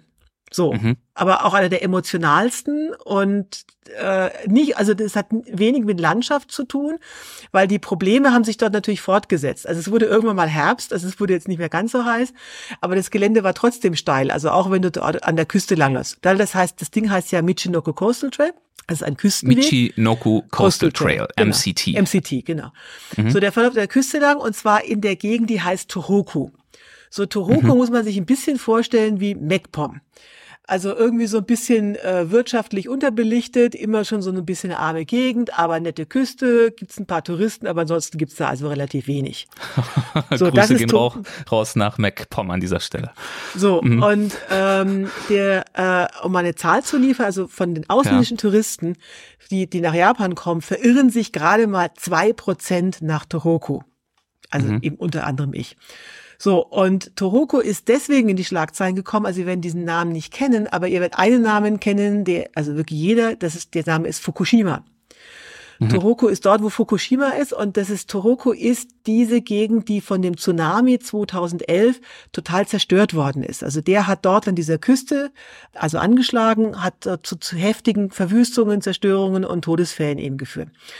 So, und die, äh, die Idee, dort einen Trail hinzubauen, die gab es schon länger. Aber erst nach dem Tsunami hat die Regierung gesagt, okay, um diese Struktur, eh schon strukturschwache Gegend, die jetzt noch mehr gebeutelt war, um die wieder aufzubauen, bauen wir jetzt da diesen Trail hin.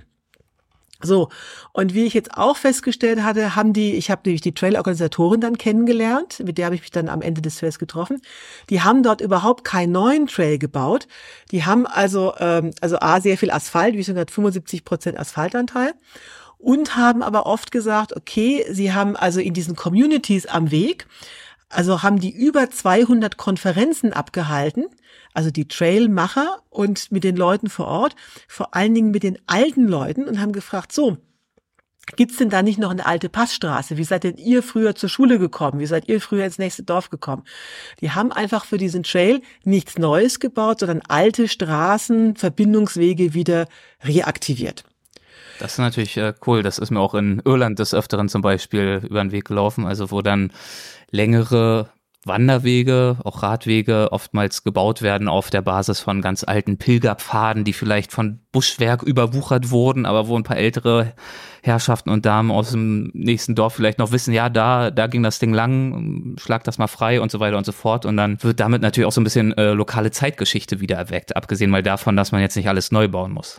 Genau. Also zumindest nicht bei Null anfängt. Und dieser Weg verläuft eben auch auf 1000 Kilometer von Hachinohe, das ist also ein relativ großer Ort dort oben an der Küste, bis nach Soma, das liegt äh, 30, 40 Kilometer von Fukushima entfernt, weil als dieser Trail sozusagen gebaut wurde, war das also das, der Beginn des, der Gefahrenzone, der, der Sperrzone.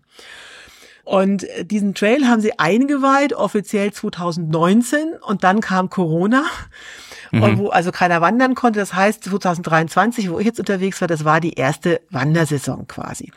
Das so. ist wahrscheinlich auch der Grund, weshalb sich das bei Touristen dann offenbar noch nicht so rumgesprochen hat. Du hast ja gesagt, zwei Prozent. Oder liegt es auch daran, dass es durchaus auch äh, anspruchsvoll ist, dahin zu kommen?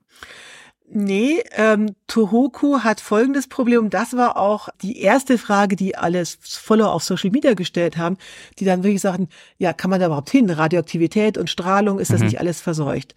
So, die Japaner selber hatten auch nach Fukushima, also nach diesem Tsunami, wahnsinnig damit zu kämpfen, also mit den Reaktionen des Auslands oder auch im Inland, obwohl es dort, äh, das erzähle ich leider auch ausführlicher, die, es gar keine Gefahr durch Radioaktivität gibt. Aber das war auch der Grund, warum man diesen Trail hingebaut hat, um zu zeigen, hey, das ist jetzt ganz normal, da kannst du ganz normal Urlaub machen wieder. Also mhm. hinkommen tust du dort großartig. Die Logistik ist sowieso fantastisch, weil an der Küste entlang dort führt immer eine Bahnlinie. Es sind zwar verschiedene Bahnen, aber du kannst immer die ganze Küste entlang mit der Bahn fahren. Die, die ist auch, fährt auch sehr regelmäßig, sehr pünktlich im Gegensatz zur Deutschen Bahn. Auch sehr preisgünstig. Und du hast also eine wahnsinnig gute Logistik. Also hinkommen ist dort überhaupt kein Problem. So, jetzt ist der Weg dort, also um jetzt mal die, die Schwierigkeiten äh, auch wieder vorwegzunehmen, das, das, also das Gelände ist dort auch nicht viel besser. Also außer, dass die Berge jetzt halt nicht mehr 1000 Meter hoch sind, sondern nur noch 200 bis 400 Meter. Aber auch das ist ungewöhnlich, aber halt typisch für Japan. Du hast Meer und gleich, da geht's dann halt wirklich mehr oder minder vertikal hoch und das sind keine Klippen, das sind Berge. Die sind dann halt nur 400 Meter hoch, aber es sind Berge und die sind total steil. Und das war dieselbe Herausforderung, also wieder dieselbe Nummer. Die haben halt dann irgendwie so ein Seil an Baum geschlungen, da ziehst du dich halt hoch. Schwieriger fand ich die Leitern. Also die haben dann halt so, so Aluminiumleitern irgendwie quasi mit so Kabelbinder an Baumwurzeln festgemacht. Und ich dachte, naja, ich meine, du weißt, wie so ein Durchschnittsjapaner, wie groß und wie schwer der ist. Und du weißt, wie groß und schwer ich bin. Und ich dachte, na nur weil da so ein Japaner über diese äh, Aluminiumleiter hochkommt, heißt das jetzt nicht, dass ich da hochkomme oder dass die jetzt nicht unter meinem Gewicht zusammenbricht oder sonst irgendwas passiert. Also das war, das war im Prinzip ähnlich schwierig, aber ist natürlich jetzt schon ein Unterschied, ob du jetzt quasi 1000 Höhenmeter hoch musst oder halt nur noch 200, 300 Höhenmeter am Stück. Also gesehen war das schon ein bisschen einfacher. Es gab auch Blutegel dort, aber da war, da war ich außerhalb der Saison, Gott sei Dank. Immerhin hat mal etwas geklappt in dieser Hinsicht. Sehr gut. Jetzt bin ich natürlich gespannt. Ähm, du hast es ja jetzt äh, sehr vollmundig angekündigt, hast gesagt, es ist einer der Trails, die dir bisher wahrscheinlich tatsächlich mit am besten gefallen haben, dich auch am meisten berührt haben. Kann ich mir natürlich vorstellen, es hatte wahrscheinlich was mit Fukushima zu tun. Deswegen die Frage, ähm, was hat diesen Trail so besonders für dich gemacht? Ich weiß ja, ähm, dass du, dass du eine Sympathie hast auch für, für Underdog-Regionen. Ja, ähm, ja, absolut. Imagemäßig ist Fukushima natürlich absoluter Underdog. Ähm, war das einer der Hauptgründe? Ja, also zwei Sachen oder mehr, mehrere zusammenkommen sind, sind dort toll. Also mhm. A, diese Küstenlinie, das ist einfach mal der Hammer. Also das, ich kann es dir sagen, also vergesst MacPom, das hatte eine total zerklüftete Küste mit also steil aufragenden Klippen. Also du denkst, du bist ständig irgendwo in einem Film. Das ist, also die ist so brutal schön, das ist schon niemand zum Aushalten. Also das ist, äh, also überall quasi wie Filmkulisse. Das war wirklich absolut großartig. So, und mit diesem, mit diesem Meer, also dort ist eine ganz fischreiche Gegend, weil dort kommt die Strömung aus dem Pazifik, also quasi äh, von den Seychellen alles rüber, ganz warm, mischt sich dort mit kaltem Wasser. Das sind sehr ergiebige Fischgründe. Die Leute leben dort vom Fischfang und es gibt halt dort so frischen Fisch, das kann man sich gar nicht vorstellen. Also ich habe halt die ganze Zeit so ein frisches Sushi, so ein frisches Sashimi gegessen, das ist einfach unglaublich. Also ich bin eigentlich gar kein so großer Fischliebhaber, aber das Ganze artete zu einer Gourmet-Tour aus sondergleichen. Das steigt natürlich die Stimmung, das ist klar. So, und das war halt, also gerade weil ich dann beschlossen hatte, also äh, du reißt hier eh keine Geschwindigkeitsrekorde mehr. Also ich hatte mich dann einfach geistig damit abgefunden, dass mehr als 20, 25 Kilometer sind halt nicht drin. Und ich habe dann also wirklich schön genüsslich mindestens jeden dritten Tag ein Hotel genehmigt. In dem Hotel gibt's dann eben immer ein Onsen und neben dem Onsen gibt's ein äh, Lokal, was dir halt also wirklich das Wahnsinnsessen hinstellt. Und ich wurde, also ich habe den ganzen Tag irgendwie Austern, äh, Jakobsmuscheln, also Auster kostet ein Stück ein Euro dort. Also das wurde zur reinsten Gourmet-Tour. Also das ist jetzt äh, sozusagen mal das offensichtlich äh, angenehme also mit der richtigen Einstellung. Und jetzt kommen wir zum Emotionalen. Und da muss man dazu sagen, dass halt in Deutschland alle nur dieses Reaktorunglück im Visier haben. So, man denkt nur Fukushima und Reaktor. Für die Japaner ist dieses, dieses Reaktorunglück eigentlich nur Nebenkriegsschauplatz. Für die ist das Entscheidende wirklich dieser Tsunami von 2011, also genauer gesagt am 11. März, ähm, also ist, weil das an jeder Gedenkstätte dort steht, am 11. März äh, um 14.46 Uhr erschütterte ein Erdbeben der Stärke 9 äh, vor der japanischen Küste. So geht jede Gedenkstätte los. Das mhm. war also das größte je gemessene Erdbeben oder das heftigste je gemessene Erdbeben in, in Japan. Und das Erdbeben war gar nicht das Problem, sondern der, entstehende, der daraus entstehende Tsunami. Und Japan hat ja eine lange Tradition mit Tsunamis. Das ist ja nicht der erste. Es gab in den letzten Jahrhundert, also drei, 1896, 1933 und 2011, wovon der 2011 der schlimmste war. Mhm. Man sieht aber überall, wenn du dort langläufst, so Markierungssteine, wo es also heißt, siedelt nicht unterhalb dieses Markierungssteins, ihr werdet sterben. Und trotzdem haben die Leute das halt, weil das irgendwann in Vergessenheit geht, dann trotzdem dort wieder gesiedelt. Und äh, jetzt muss man auch wissen, dass die japanische Regierung hat das kommen sehen. Also die ahnte, dass es dort wieder ein Tsunami gibt. Die haben bereits 2003 die Devise ausgegeben. Die Wahrscheinlichkeit, dass es zu einem Tsunami kommt, ist 99 Prozent in den nächsten 30 Jahren. Hat also einen Auftrag gegeben, macht Notfallpläne und, und, und. Also die waren, die wussten schon, dass da irgendwas kommt, aber konnten sich nicht vorstellen, wie heftig das wird. Und jetzt zum, zum, zu, zu einem Tsunami, das konnte ich mir ja auch nicht vorstellen. Ein Tsunami steht also ein Seebeben und dadurch kommt also zu, äh, plötzlich hebt sich das Wasser und wenn dieses Wasser, was da also massiv angehoben wird, auf eine Küste trifft, also auf einen Höhenunterschied, dann bauen sich dort ganz heftige Wellen auf.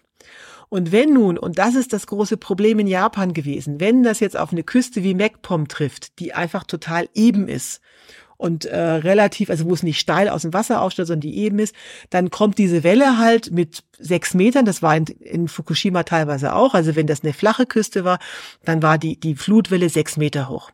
Aber die Küste dort ist total zerklüftet, es gibt jede Menge Halbinseln.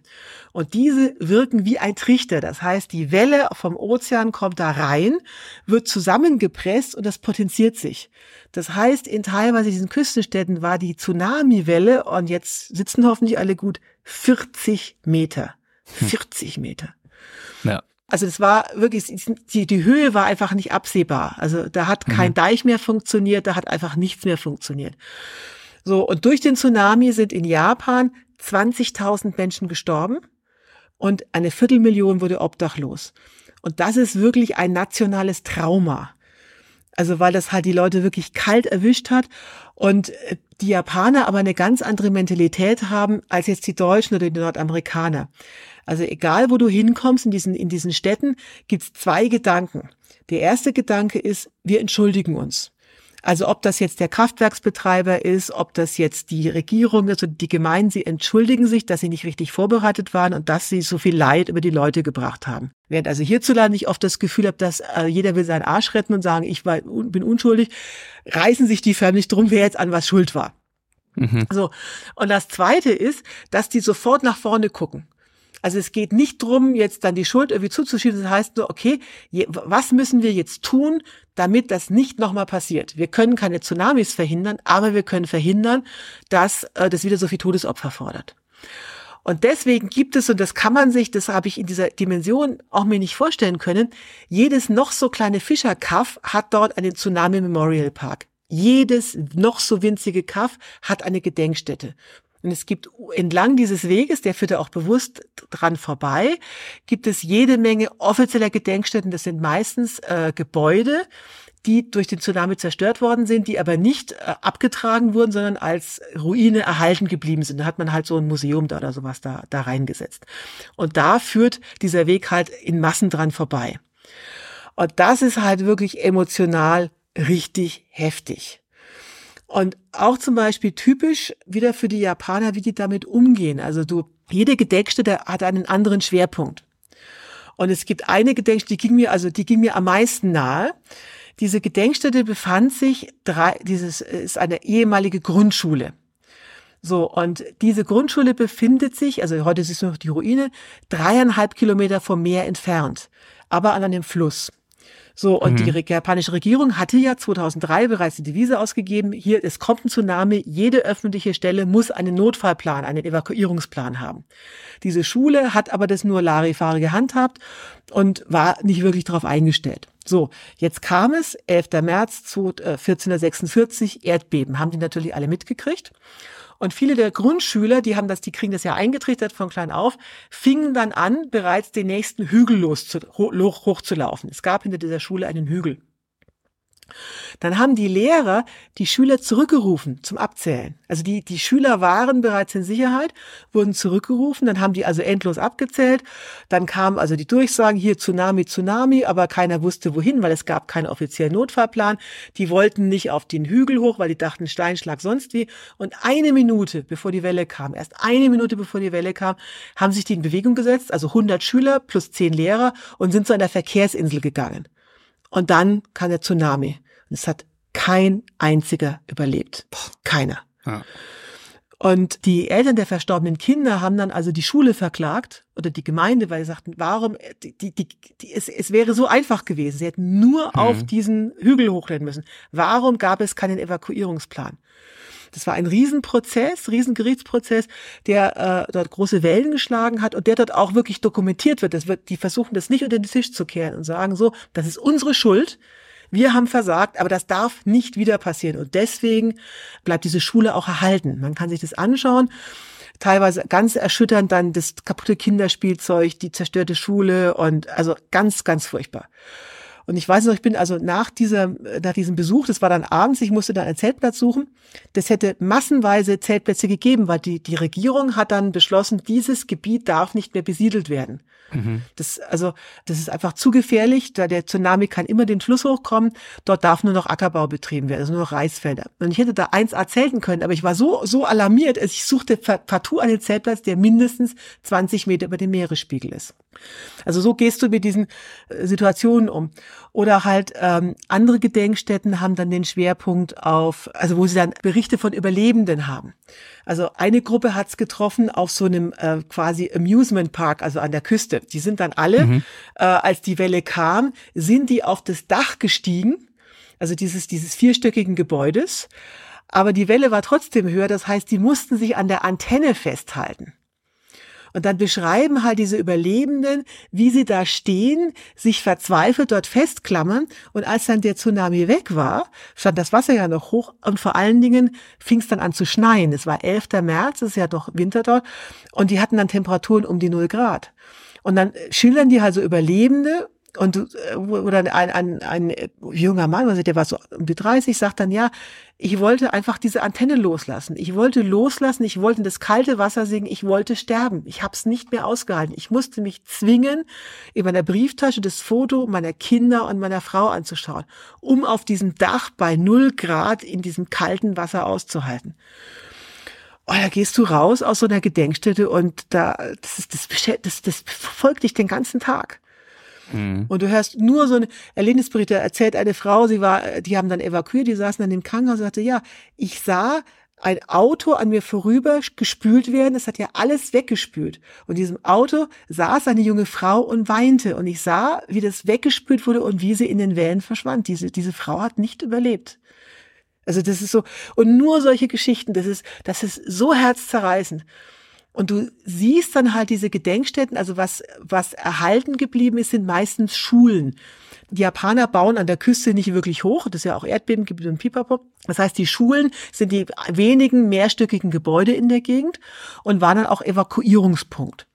Und die sind dann auch stehen, also die hat man auch stehen lassen, eben als Mahnmal. Und da kommst du zum Beispiel eine Schule, da gehst du in den dritten Stock, also dritter Stock, ja, und im dritten Stock ist ein Auto festgeklemmt. Weil die Flutwelle so hoch war, dass es das Auto durch die Fenster dieses Klassenzimmers gespült hat und dort ist das Auto stecken geblieben. Und die haben dann, äh, äh, die haben dann auch geschrieben, dass äh, dort ein ganzes Haus festgeklemmt war. Das waren so Einfamilienhäuser, die einfach weggespült wurden. Und das ganze Haus war festgeklemmt, inklusive Bewohner. Und die, die wussten nicht, wie geht's jetzt weiter. Da haben die versucht, mit Abseilaktion die da zu retten. Also es war unglaublich. Wie groß äh, ist dieses Gebiet rund um Fukushima, in dem du dann diese Auswirkungen des Tsunamis gesehen hast? Wie viele Tage hast du dich durch diese Gegend vier bewegt? Wochen, vier Wochen. Nochmals, Fukushima ist quasi nur das Ende dieser Zerstörung, das ist das, das, das südliche Ende. So, und die, im Prinzip und die Tsunami-Welle ist durch dieses, ich habe gar keine Vorstellung, ehrlich gesagt, von den Ausmaßen geografisch gesehen ist über so viel Land hinweggefegt, genau. dass du zu Fuß vier Wochen gebraucht hast, um diese Dimension zurückzulegen. Also das, ähm, diese Küstenlinie, wo die jetzt vom Tsunami zerstört ist, etwa 500 Kilometer lang, aber da der Weg ja jede kleine Bucht mitnimmt, bist du dann ja. halt 1000 Kilometer beschäftigt. Und äh, der Tsunami ist ja, ist ja wirklich mehrere Kilometer weit inland gekommen, also durch, mhm. durch, die, durch die Flüsse. Und jedes, also wieder jede Gedenkstätte hat einen anderen Schwerpunkt. Zum Beispiel, was auch total skurril war, ist äh, die Tatsache, dass also sie in einer Gedenkstätte wurde das Krisenstabzentrum nachgebaut. Also mhm. das war ja alles geplant. Die Regierung wusste, es kommt was. Es gab also Notfallpläne. So, und in dem Krisenzentrum wurde da, also haben dann die damals Verantwortlichen erzählt, wo die eigentlichen Schwierigkeiten waren. Und das ist wirklich paradox, wenn so eine, wenn so eine Katastrophe kommt, ist ja der erste Impuls, du musst erst die Leute retten und dann setzt du die Infrastruktur wieder instand. In Japan mussten sie es anders machen, die sind überhaupt nicht zu den Leuten hingekommen. Das heißt, bevor die jemand retten konnten, mussten die erstmal die Straßen wiederherstellen. Und es ist auch wieder herzzerreißend, dann siehst du also den Krisenstabsleiter, der sagt so, wir hatten keine Chance, also wir, äh, bis wir warten, bis das Militär kommt, sind die Leute tot. Die einzigen, die helfen konnten, waren die Bauunternehmer vor Ort. Wir konnten denen aber ja nichts anweisen. Das heißt, dann haben die Bauunternehmer vor Ort haben ihre Bagger genommen und haben dann quasi die Wege freigebaggert, ohne zu wissen, ob dort, wo sie überhaupt baggern, nicht noch irgendwelche Verletzten oder Leichen liegen. Also es war wirklich, also du stehst da mit Tränen in den Augen und kannst dir nur vorstellen, wie die das, und die sagten, wir, wir konnten nicht anders. Die Krankenwagen haben sich gestaut. Wir wussten, wir müssen jetzt eine Schneise durch den Schutt bauen. Egal, ob da jetzt Verletzte drunter liegen, weil sonst gehen, äh, wir müssen die, die Hilfe dorthin bringen. Die konnten ja nicht überall Helikopter hinschicken. Also das ist auch so ein Schwerpunkt. Also jedes Zentrum hatte einen anderen Schwerpunkt, was dort erforscht wird. In einem Zentrum wurde zum Beispiel auch sehr spannend erforscht anhand der Handydaten, wie haben die Leute sich verhalten. Mhm. Und äh, in der Regel sind die sogar geflüchtet, sind dann aber zu früh zurückgekommen, weil die dachten, oh, wir müssen warme Klamotten holen oder unsere äh, Wertsachen holen oder oder oder. Die haben das einfach nicht richtig ernst genommen, hat dann ist es doch erwischt. Und daraus haben die eben abgeleitet, Regionen, wo sehr viel ältere Leute gab, die noch Erinnerung an den letzten Tsunami 1933 hatten, durch selber oder durch, durch äh, ähm, äh, Eltern. von ihren Eltern genau. oder so, ja. Die haben mhm. das ernst genommen, die sind auch geflüchtet. Aber Zugereiste, die halt neu dorthin gesiedelt sind, die konnten sich das nicht vorstellen. Ja, du siehst, ich äh, könnte also Stunden erzählen. Das war so herzzerreißend, weil du am Ende, also je näher du nach Fukushima gekommen bist, desto mehr gab es dieser Gedenkstätten, gab es. Und das ist halt schon sehr belastend. Aber ich auch gerade fragen, ähm, weil du beschreibst das sehr berührend und man merkt ja auch, dass du da auch äh, wirklich berührt warst. Das ist ja auch äh, nachvollziehbar. Ich könnte mir auch vorstellen, dass äh, wenn man aber von diesen Schicksalen vier Wochen lang umgeben ist, von diesen Geschichten, dass das auch eine wahnsinnige emotionale Belastung ist. Wie, wie hat sich das für dich angefühlt, diese Tage und Wochen immer wieder mit diesem Thema konfrontiert zu sein? Ja, was mich da beeindruckt hat, ist diese Mentalität der Japaner, die einfach sofort angepackt haben und gesagt haben, okay, das darf nicht wieder passieren. Das heißt, die ganze Küste dort ist quasi, jetzt sagt man es mal zu betoniert. Also jedes kleine, noch so kleine Fischerkaff hat mittlerweile einen riesigen Deich und auch mit den entsprechenden Notfallanlagen, damit er auch zugeht, wenn so ein Tsunami kommt. Das war übrigens auch eines der Probleme. Die hatten natürlich Deiche, die aber nicht funktioniert haben, weil durch das Erdbeben, also erst Erdbeben und eine Dreiviertelstunde später kam der Tsunami. Und das Erdbeben hat die Stromversorgung äh, lahmgelegt. So, das heißt, die Feuerwehrleute waren zuständig für die Deiche, die mussten hin und die Deiche manuell schließen. Also die Hälfte der aller Feuerwehrleute in dieser Gegend ist gestorben bei dem Tsunami, weil die halt diese Rettungsaktionen machen mussten. Und das hat man jetzt, das hat alles sozusagen behoben. Man hat die Deiche eben höher gebaut. Man hat äh, diese Notstromaggregate eingebaut. Also man hat einfach, die Japaner sind total toll, dass die dann sagen, so, ja, das war furchtbar, aber unsere Aufgabe ist jetzt, das darf nicht mehr passieren. Und das, das war wahnsinnig spannend. Also zu, und, und auch sehr äh, erfreulich zu sehen, wie das halt, weißt du, dieses, wenn du überlegst, vergleich mal Ahrtal, was ja im Prinzip zu diesem Tsunami eine jämmerliche Flutwelle ist. So, und wo es also nur darum geht, wer ist jetzt schuld, man hat nur die Schuld hinterher geschoben, aber man hat nicht wirklich Konsequenzen ergriffen. Und die Japaner, obwohl das 2011 war, haben alles jedes kleine Kaff dort hat jetzt einen Deich. Jedes kleine Kaff hat einen Notfallplan. Und ich habe so viele Sirenenübungen dort erlebt. Das kannst du dir nicht vorstellen. Also es war so krass, ich liege in meinem Hotel, 9.15 Uhr Sonntag, Sirene. Ich denke, naja, wird schon irgendwie Alarm sein oder nur Übung sein. Ne? Viertelstunde wieder Sirene. Viertelstunde wieder Sirene. Und plötzlich kommt in meinem Hotelzimmer eine Durchsage. Ich habe gar nicht gewusst, dass da ein Lautsprecher ist. Also die hatten Lautsprecher im Hotelzimmer. Bla bla bla, irgendwas auf Japanisch. Also ich, mir wurde schon ganz Angst, ne? Also ich zur Rezeption gerannt, was ist denn jetzt hier los? Ist jetzt hier Tsunami-Alarm? Weil ich habe diese ganzen Mahnmale die ganze Zeit gesehen. Nee, nee, sagt die Übung.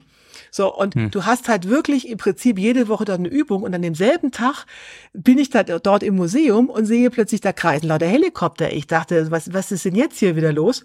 Ja, die haben da die Feuerwehr abseilen geübt. Also die haben dann also wirklich Leute dann, äh, also Feuerwehrleute abgeseilt, wieder abgeholt, pipapo. Das heißt, die, für die geht's nur voran. Also für die ist nur die Idee, wir wollen, dass es eben nicht so weiter passiert. Und das macht mich dann schon sehr froh, diesen Umgang damit zu sehen. So, äh, ja. Ja, oder was hast du? Genau, also das, ich könnte jetzt natürlich 100 Fragen noch stellen. Ähm, das ähm, bietet ganz, ganz viele Anknüpfungspunkte. Ich würde aber natürlich sehr gern, wie versprochen, auch unseren äh, Supporters Club Mitgliedern auch die Möglichkeit geben, äh, dir Fragen zu stellen zu Japan. Du hast uns ja jetzt von zwei sehr, sehr unterschiedlichen Wanderwegen erzählt, auf denen du sehr, sehr unterschiedliche Erfahrungen hattest. Und ich kann mir vorstellen, ob nun genau zu diesen Wanderwegen oder vielleicht auch zu Japan darüber hinaus, wie du es zumindest erlebt hast, ist ja natürlich auch ganz subjektiv, ähm, würde ich jetzt an dieser Stelle ähm, ganz gern unsere Zuschauerinnen und Zuschauer hier, unsere Teilnehmer dazu einladen, natürlich auch ihre Fragen loszuwerden. So, ähm, und deswegen, und, bitte? Und, und während die sie tippen, kann ich nämlich noch was erzählen, was wir auf gar keinen Fall weglassen dürfen. ja, sehr gut. Mach du mal, mach du mal. Nur ihr, ihr, ihr dürft mal schauen, und zwar, lass mich das mal, genau. Ihr könnt das zum einen via äh, Chat machen, wenn ihr gerne tippt. Ich würde mich natürlich aber auch freuen, dass ihr hier ein Podcast, ihr kennt das Spiel, wenn ihr das vielleicht im gesprochenen Wort auch tun möchtet. Aber zunächst, Christine, erzähl du jetzt nochmal kurz. Ja. was du da erzählen wolltest. Und zwar als krönender Abschluss des Ganzen. Also ich habe gedacht, ich gebe ja. mir jetzt, äh, ich gebe mir einfach voll die Kante. Wenn ich jetzt schon da bin, dann äh, volles Programm. Ich bin am Ende, nachdem ich die Wanderung beendet hatte, auch noch direkt nach Fukushima gefahren. Mhm. Also zu dem Kraftwerk. Also mittlerweile ist dort alles wieder frei zugänglich, also auch dem Kraftwerksgelände. Und es gibt dort also ein Memorial für die Nuclear Catastrophe, also für die Nuclear Power Plant, also eine staatliche Gedenkstätte. Und es gibt ein äh, von TEPCO, das ist der Kraftwerksbetreiber, Tokyo Electric Power Company, die haben Informationszentrum gemacht. Und ich volle Kante, also ich dachte, wenn, wenn schon komplett, bin da also hingefahren. Und das war auch noch, wie soll ich sagen, also das hat mir total Augen geöffnet, weil wir haben ein ganz anderes Bild, als äh, dort, dort die Realität ist. Also um mhm. das mal vorwegzunehmen, also überall dort äh, in der Gegend, also zum Beispiel da, wo das Informationszentrum ist, Futaba, das ist zehn Kilometer von dem havarierten äh, Reaktor weg. Zehn Kilometer. Und das Reaktorunglück war 2011.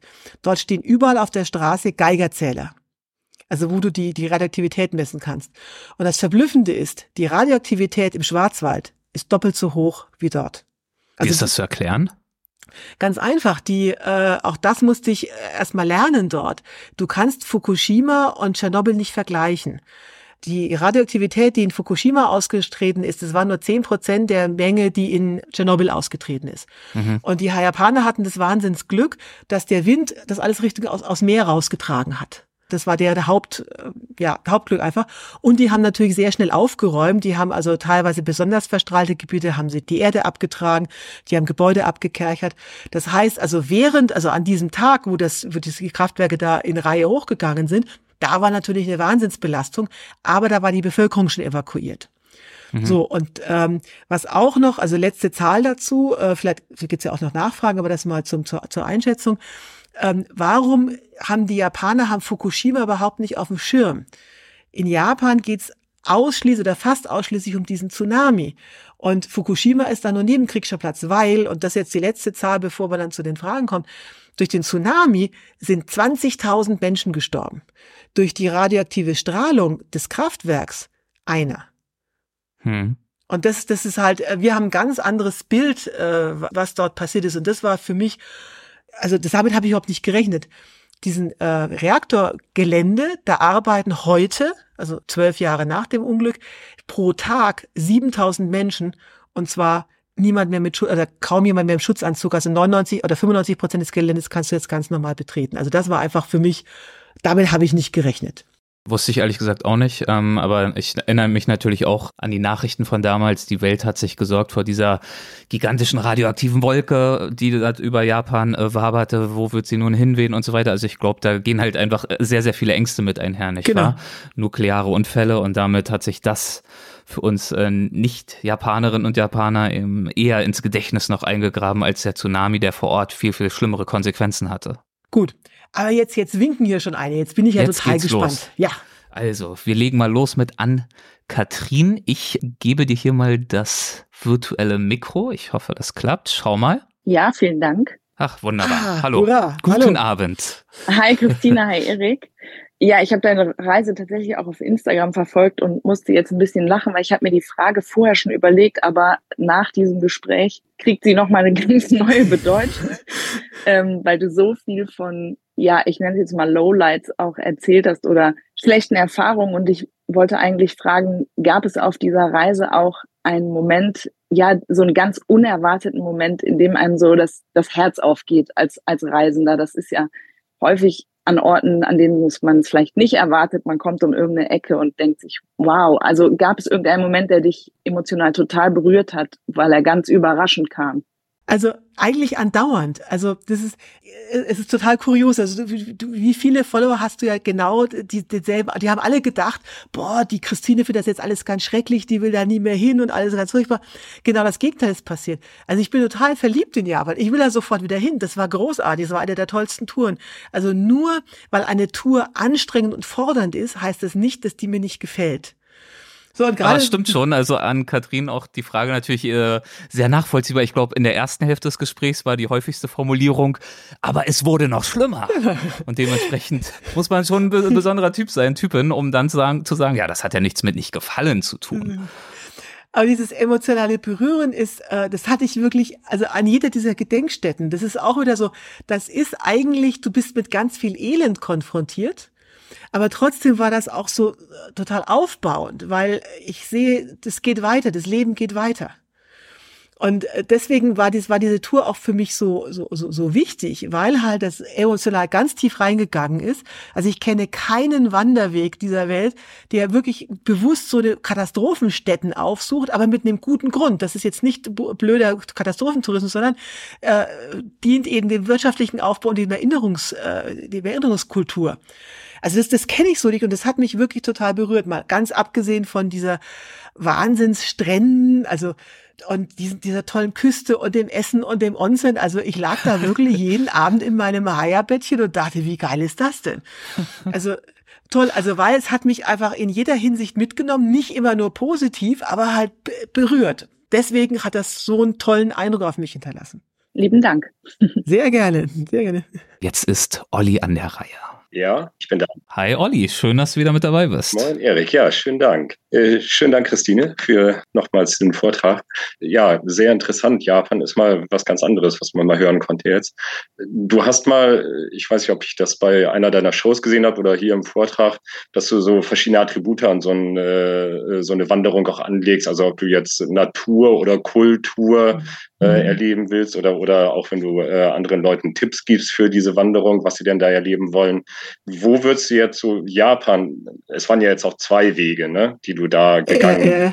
Ähm, und beim letzten, beim zweiten Weg habe ich schon so ein bisschen die Ahnung, welche Richtung das geht. Das ist mehr so Kultur und eben dieses Gedenken an den Tsunami betrifft. Aber wo, wie würdest du das abwägen? War es mehr ein kulturelles oder Naturerlebnis auf den beiden Wegen?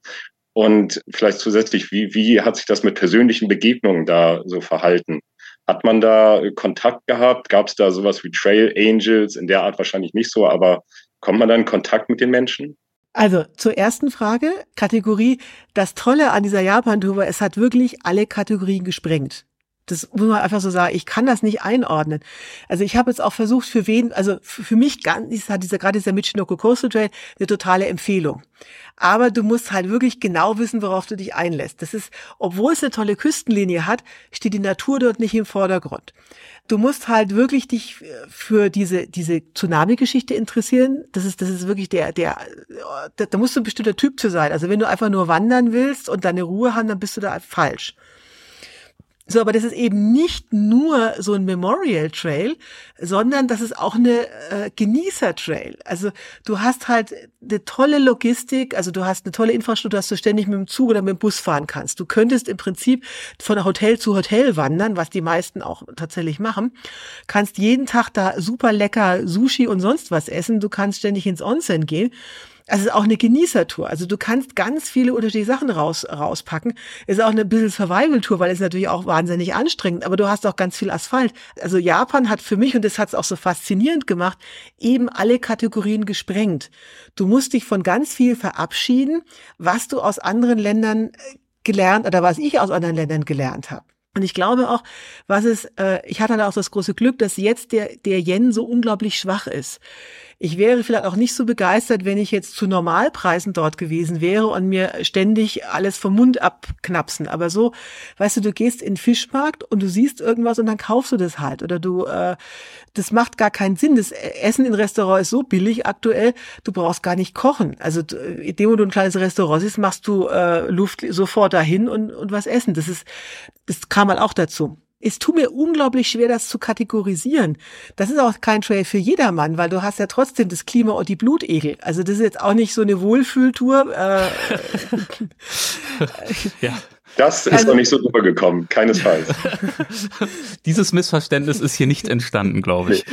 Aber trotzdem, totale, äh, totale, also eine meiner Followerinnen ist dort tatsächlich hin, die ist nach Japan und hat, hat die Maske, die wollte sie verschiedene Trails, Trails antesten. Die war ein paar Tage auf dem Michino Coast Trail, da ist sie woanders hin und schrieb dann von dem ganz anderen Trail auf einer ganz anderen Ecke Japan, ich will wieder zurück, was würde sich denn anbieten, wo kann ich denn jetzt noch hin? Also die war auch so angefixt. Mhm. Das ist eine ganz komische Gegend. Das, man kann das, kann das echt nicht beschreiben. Also wenn mir normalerweise jemand sagt, Trail mit Asphaltanteil 75 Prozent, wie ich sage, bisschen plemplem, das mache ich doch nicht freiwillig. Aber ich habe dann den als Werbung quasi mitgegeben, sagt nicht Asphaltanteil 75 Prozent, sagt einfach, ihr werdet mehr als die Hälfte eurer Zeit auf Naturtrails verbringen. So ist es mhm. auch, weil die Naturtrails sind so schwierig, dass du einfach deutlich mehr Zeit drauf verbringst. Ne? Und hinterher freust du dich dann auch wieder was. Und ganz viel äh, Wildlife, ne? ganz viele tierische Begegnungen könnte man auch noch anpreisen. Ja, genau. Man muss ja nicht verraten, welche Art die dann ja, sind. Ja, die sind, genau. Hm. So, und ähm, jetzt Begegnungen mit den Leuten, das ist tatsächlich so ein Manko. Also ich habe am Ende ähm, die Trail-Organisatorin getroffen, die, die hat sechs Jahre in den USA gelebt, die sprach wirklich ausgesprochen gut Englisch. So, das war wieder so ein Erlebnis wie auf der Via Transylvanica. Die wollen ihren Trail gerade bekannt machen. Dann kommt Frau Thürmer vorbeigewandert und äh, da musste ich doch gleich mal so ein paar Weisheiten ablassen und Tipps geben. So, also war total klasse. Das endete dann damit, dass die gute Frau mir erzählt hat, äh, wir legen das jetzt am besten in das Restaurant, weil, sagte sie, Brust und Überzeugung, musst du dir vorstellen, Frau 1,65, 40 Kilo, ich trinke gerne. dann hat sie da auch wirklich ordentlich, ordentlich gewählt. Also wir haben uns 1A verstanden. Und ich habe ja auch mitgegeben, eines der Probleme bei dem Trail ist, dass viele Hotelübernachtungen, also ich muss, ich musste zwangsweise quasi immer nur in Hotels gehen, die ich über Buchungsplattformen wie Booking oder Agoda oder wie die alle heißen buchen konnte. Äh, und diese tollen Privatunterkünfte, die es dort auch gibt, mit super leckerem Essen von der japanischen Hausfrau, die waren mir einfach versperrt, weil ich konnte die nicht buchen. So, also das ist dort ein Problem. Und die, ich habe drei Wanderer getroffen, also drei in einem Monat oder über einem Monat die diesen Trail gegangen sind, das waren alle Japaner und obwohl das junge Leute waren, konnten die nicht konversationssicher Englisch. Also das war wirklich schwierig, dass halt äh, ich eigentlich nicht mit den Leuten reden konnte, wie sie das wahrgenommen haben. Du bist darauf angewiesen, das in diesen äh, Gedenkstätten quasi da wahrzunehmen. Das fand ich tatsächlich sehr schade. So, ich, ah, jetzt traut sich noch jemand. Ich hatte schon, ich habe, ja. ich, ich mach's wie, wie normalerweise kommt immer der gute Erik nicht zu Wort, weil die alle platt reden. Ich dachte, er hat jetzt das Erik-Phänomen. Also traut euch, sonst komme ich. Christine hat sich bei mir, glaube ich, äh, nach der Rumänien via Transsilvanica Folge äh, zehnmal entschuldigt, dass sie, äh, dass sie mich so niedergeredet hat. Aber ich finde, Christine hält einfach die mitreißendsten Monologe. Deswegen musst du dich nicht entschuldigen. Und äh, Elisabeth traut sich ja auch, von genau. daher ist es ja wunderbar. Ja, das wäre auch äh, meine Frage gewesen. Hallo, erstmal zusammen. Ähm, Hallo. Wie die Verständigung so äh, funktioniert hat oder nicht funktioniert hat. Können die gut Englisch oder ist das abhängig, ob man mehr in der Stadt ist, ob das jüngere Leute sind oder ländlich und ältere Leute? Da geht's nur mit Händen und Füßen. Wie sind überhaupt Schilder ausgeschildert oder Essen bestellen, äh, ja, mit Händen und Füßen oder gibt es sowas wie Speisekarten oder ja, diese Fragen. also, erstmal vorneweg, egal wo du bist, es kann niemand Englisch. Also einfach niemand.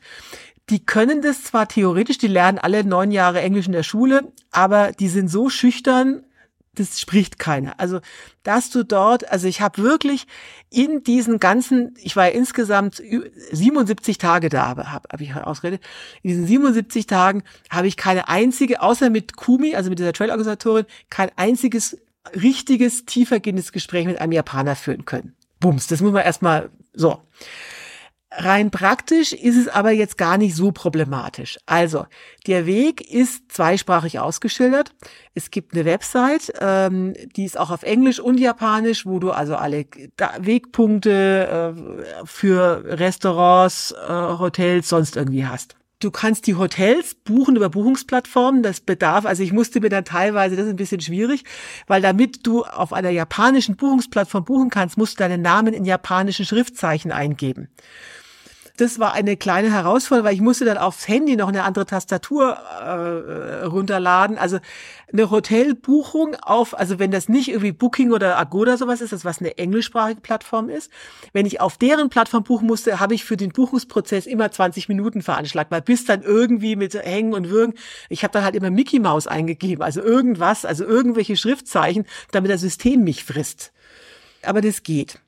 So, das Essen gehen ist am unproblematischsten, weil die Japaner, die haben eine ganz tolle Angewohnheit. Äh, oft haben die vor den lokalen Plastikmodelle des Essens. Und da musst du einfach nur draufdeuten. Ansonsten haben sie einfach ein Bilder auf den Speisekarten. Und du bist ja nicht, das ist ja nicht so, dass die jetzt äh, irgendwie in Papua-Neuguinea irgendwelche Eingeborenen sind, die noch nie irgendwie einen weißen Mann gesehen haben oder eine weiße Frau. Also die wissen, wie du drauf bist und die kennen alle Google Translate. Das heißt, im schlimmsten Fall zückst du das und da gibt's ja auch so einen Konversationsmodus. Also ich habe da jeder Bedienung einfach beinhart da mein, mein Handy hingehalten, dann labern die da rein und dann wird das übersetzt. Also das klappt eigentlich sehr gut sagen wir so, pragmatisch ist es zwar anstrengend, also so praktische Sachen beim Reisen ist zwar anstrengend, aber machbar. Also kein großes Hindernis. Ich fand es halt persönlich nur traurig, dass ich mit den Leuten über diese Themen nicht reden konnte. Das war schade. Ja danke schön. Sehr gerne. Lieben Dank, Elisabeth. Und ich habe an der Stelle mal eine Frage an Denise, äh, falls sie sich äußern möchte, aber nur wenn du Lust hast. Ich gebe dir hier mal die Einladung zum Unmuten, musst du nicht annehmen. Äh, das ist die Dame, die dort hinter diesem, vor diesem japanischen Hintergrund sitzt. Langjähriges Supporters Club-Mitglied, war auch schon beim Weltwach-Festival und ich weiß, dass du ja eine große Japan-Leidenschaft hast, Denise. Deswegen, nur wenn du magst, ähm, würde mich sehr interessieren, äh, wie du diese Herausforderung des Kommunizierens vor Ort einschätzt. Ich habe dich so ein bisschen äh, schmunzeln gesehen, glaube ich ich, äh, wenn du da ein, zwei Tipps zu hast. Ja, ich hoffe, man, man hört mich. Ich weiß nicht, ja? ob das über die ja. äh, Kopfhörer ja. geht oder nicht. Bestens. Äh, genau, also wo ich schmunzeln musste, wo, war bei dem Wort Manko. Aha. Sollte man auf gar keinen Fall in Japan sagen.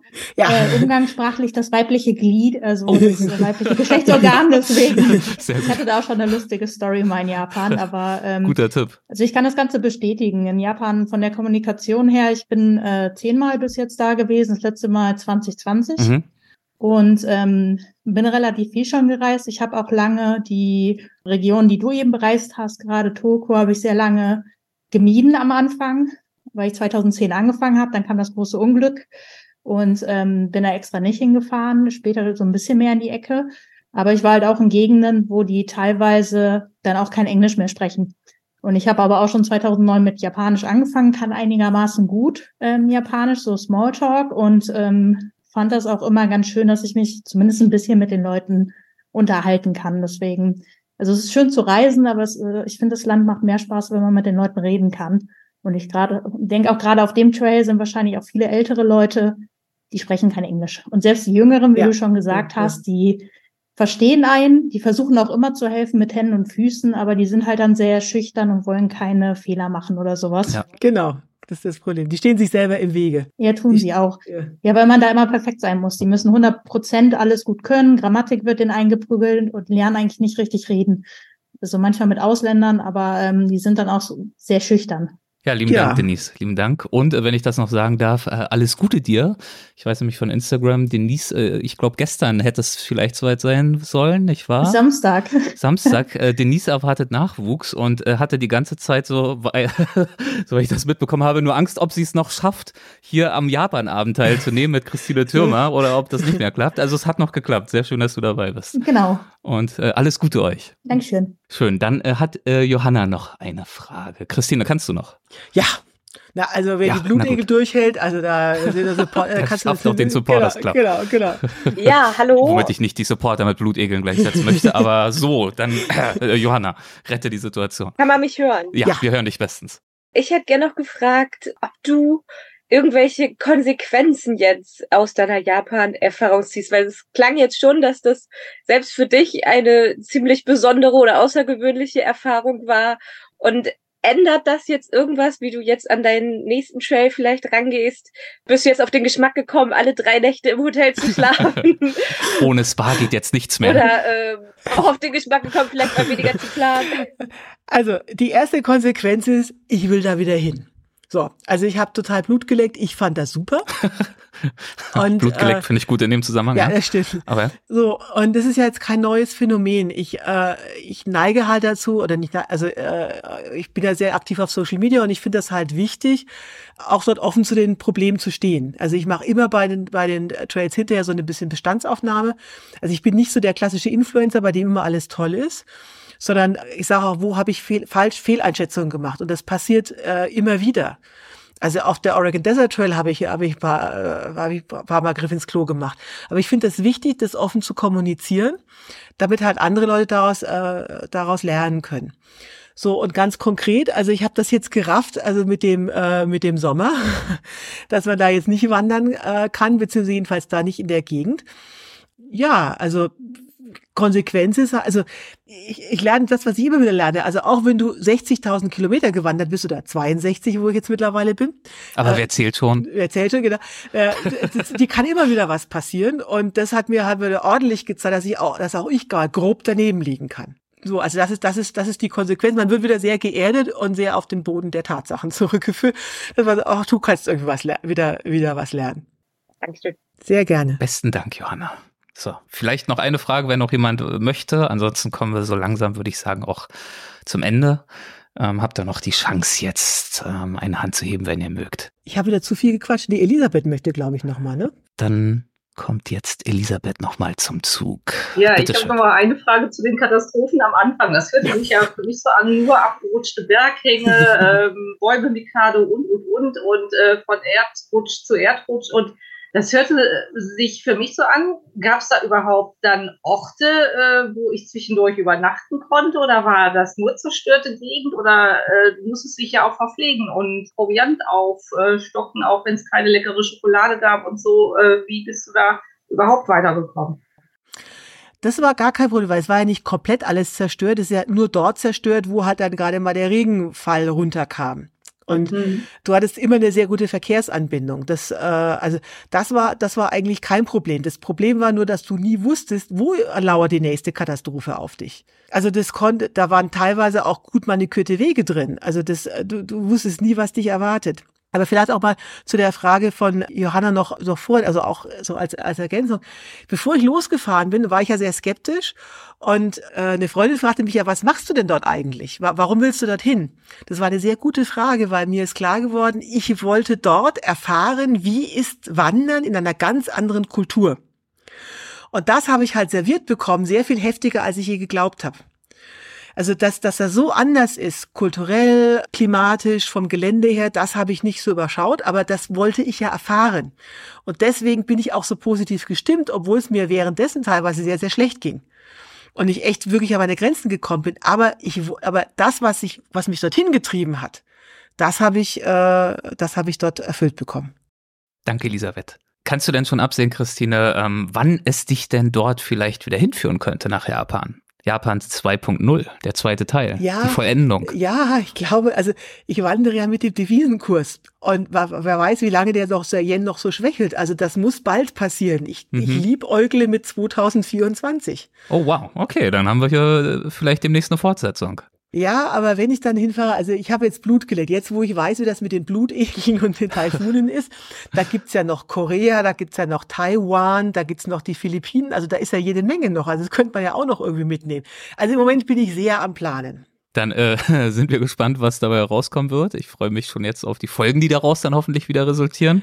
Na, aber unbedingt. Also, äh, Erik, du weißt ja, also ich war noch in Japan, sagte ich sofort, Erik, willst du nicht, weil das will ich dir als ersten exklusiv überhelfen. Ne? Hat funktioniert. Ne? Bei jedem Blutegel hast du dich wahrscheinlich schon gefreut. Ah, das ist ja eine, das kann ich wieder erzählen, Brühwarm. Das ist ja eine Ja, ja, ja. Also nochmal vielen, vielen lieben Dank dafür, dass du uns heute wieder davon erzählt hast und natürlich wirklich auch von Herzen vielen Dank an euch alle, dass ihr mit dabei wart den ganzen Abend. Ähm, ihr wart ja wirklich viele über 30 von euch waren mit dabei. Freut mich sehr. Ich hoffe, ihr hattet ein bisschen Spaß. Und ähm, natürlich auch bei dieser Gelegenheit mal von Angesicht zu Angesicht vielen, vielen Dank auch für eure Unterstützung im Supporters Club. Wahnsinnig nett von euch. Wissen wir sehr zu schätzen. Also schönen Dank und ähm, beim nächsten Mal machen wir es wieder so, würde ich sagen. Gleicher Ort, genau. andere Zeit. Dann gibt's die Fortsetzung. Macht's gut alle zusammen. Dankeschön. Jo. Tschüss. Tschüss. Ciao, ciao. Tschüss. Das waren Christine Türmer und der Supporters Club und unser Gespräch über Japan. Ich hoffe, es hat euch gefallen. Und äh, wie eingangs schon gesagt, wenn ihr selbst auch Lust hättet, im Supporters Club dabei zu sein, Plus-Folgen zu hören, werbefreie reguläre Folgen oder hier und da auch mal bei einem Livestream wie diesem dabei zu sein, dann würde ich mich sehr über eure Unterstützung freuen. Schaut euch das sehr gerne an auf weltwach.de unter dem Menüpunkt. Ergibt, glaube ich, Sinn. Supporters Club. Und wie eingangs auch schon gesagt, lasst euch Christines aktuelle Tour nicht entgehen. Im Februar und März 24 ist ist sie unterwegs in Deutschland und Österreich mit der Show Wonder Woman. Infos gibt's auf christinetürmer.de. Lieben Dank fürs Zuhören, macht es gut, euer Erik.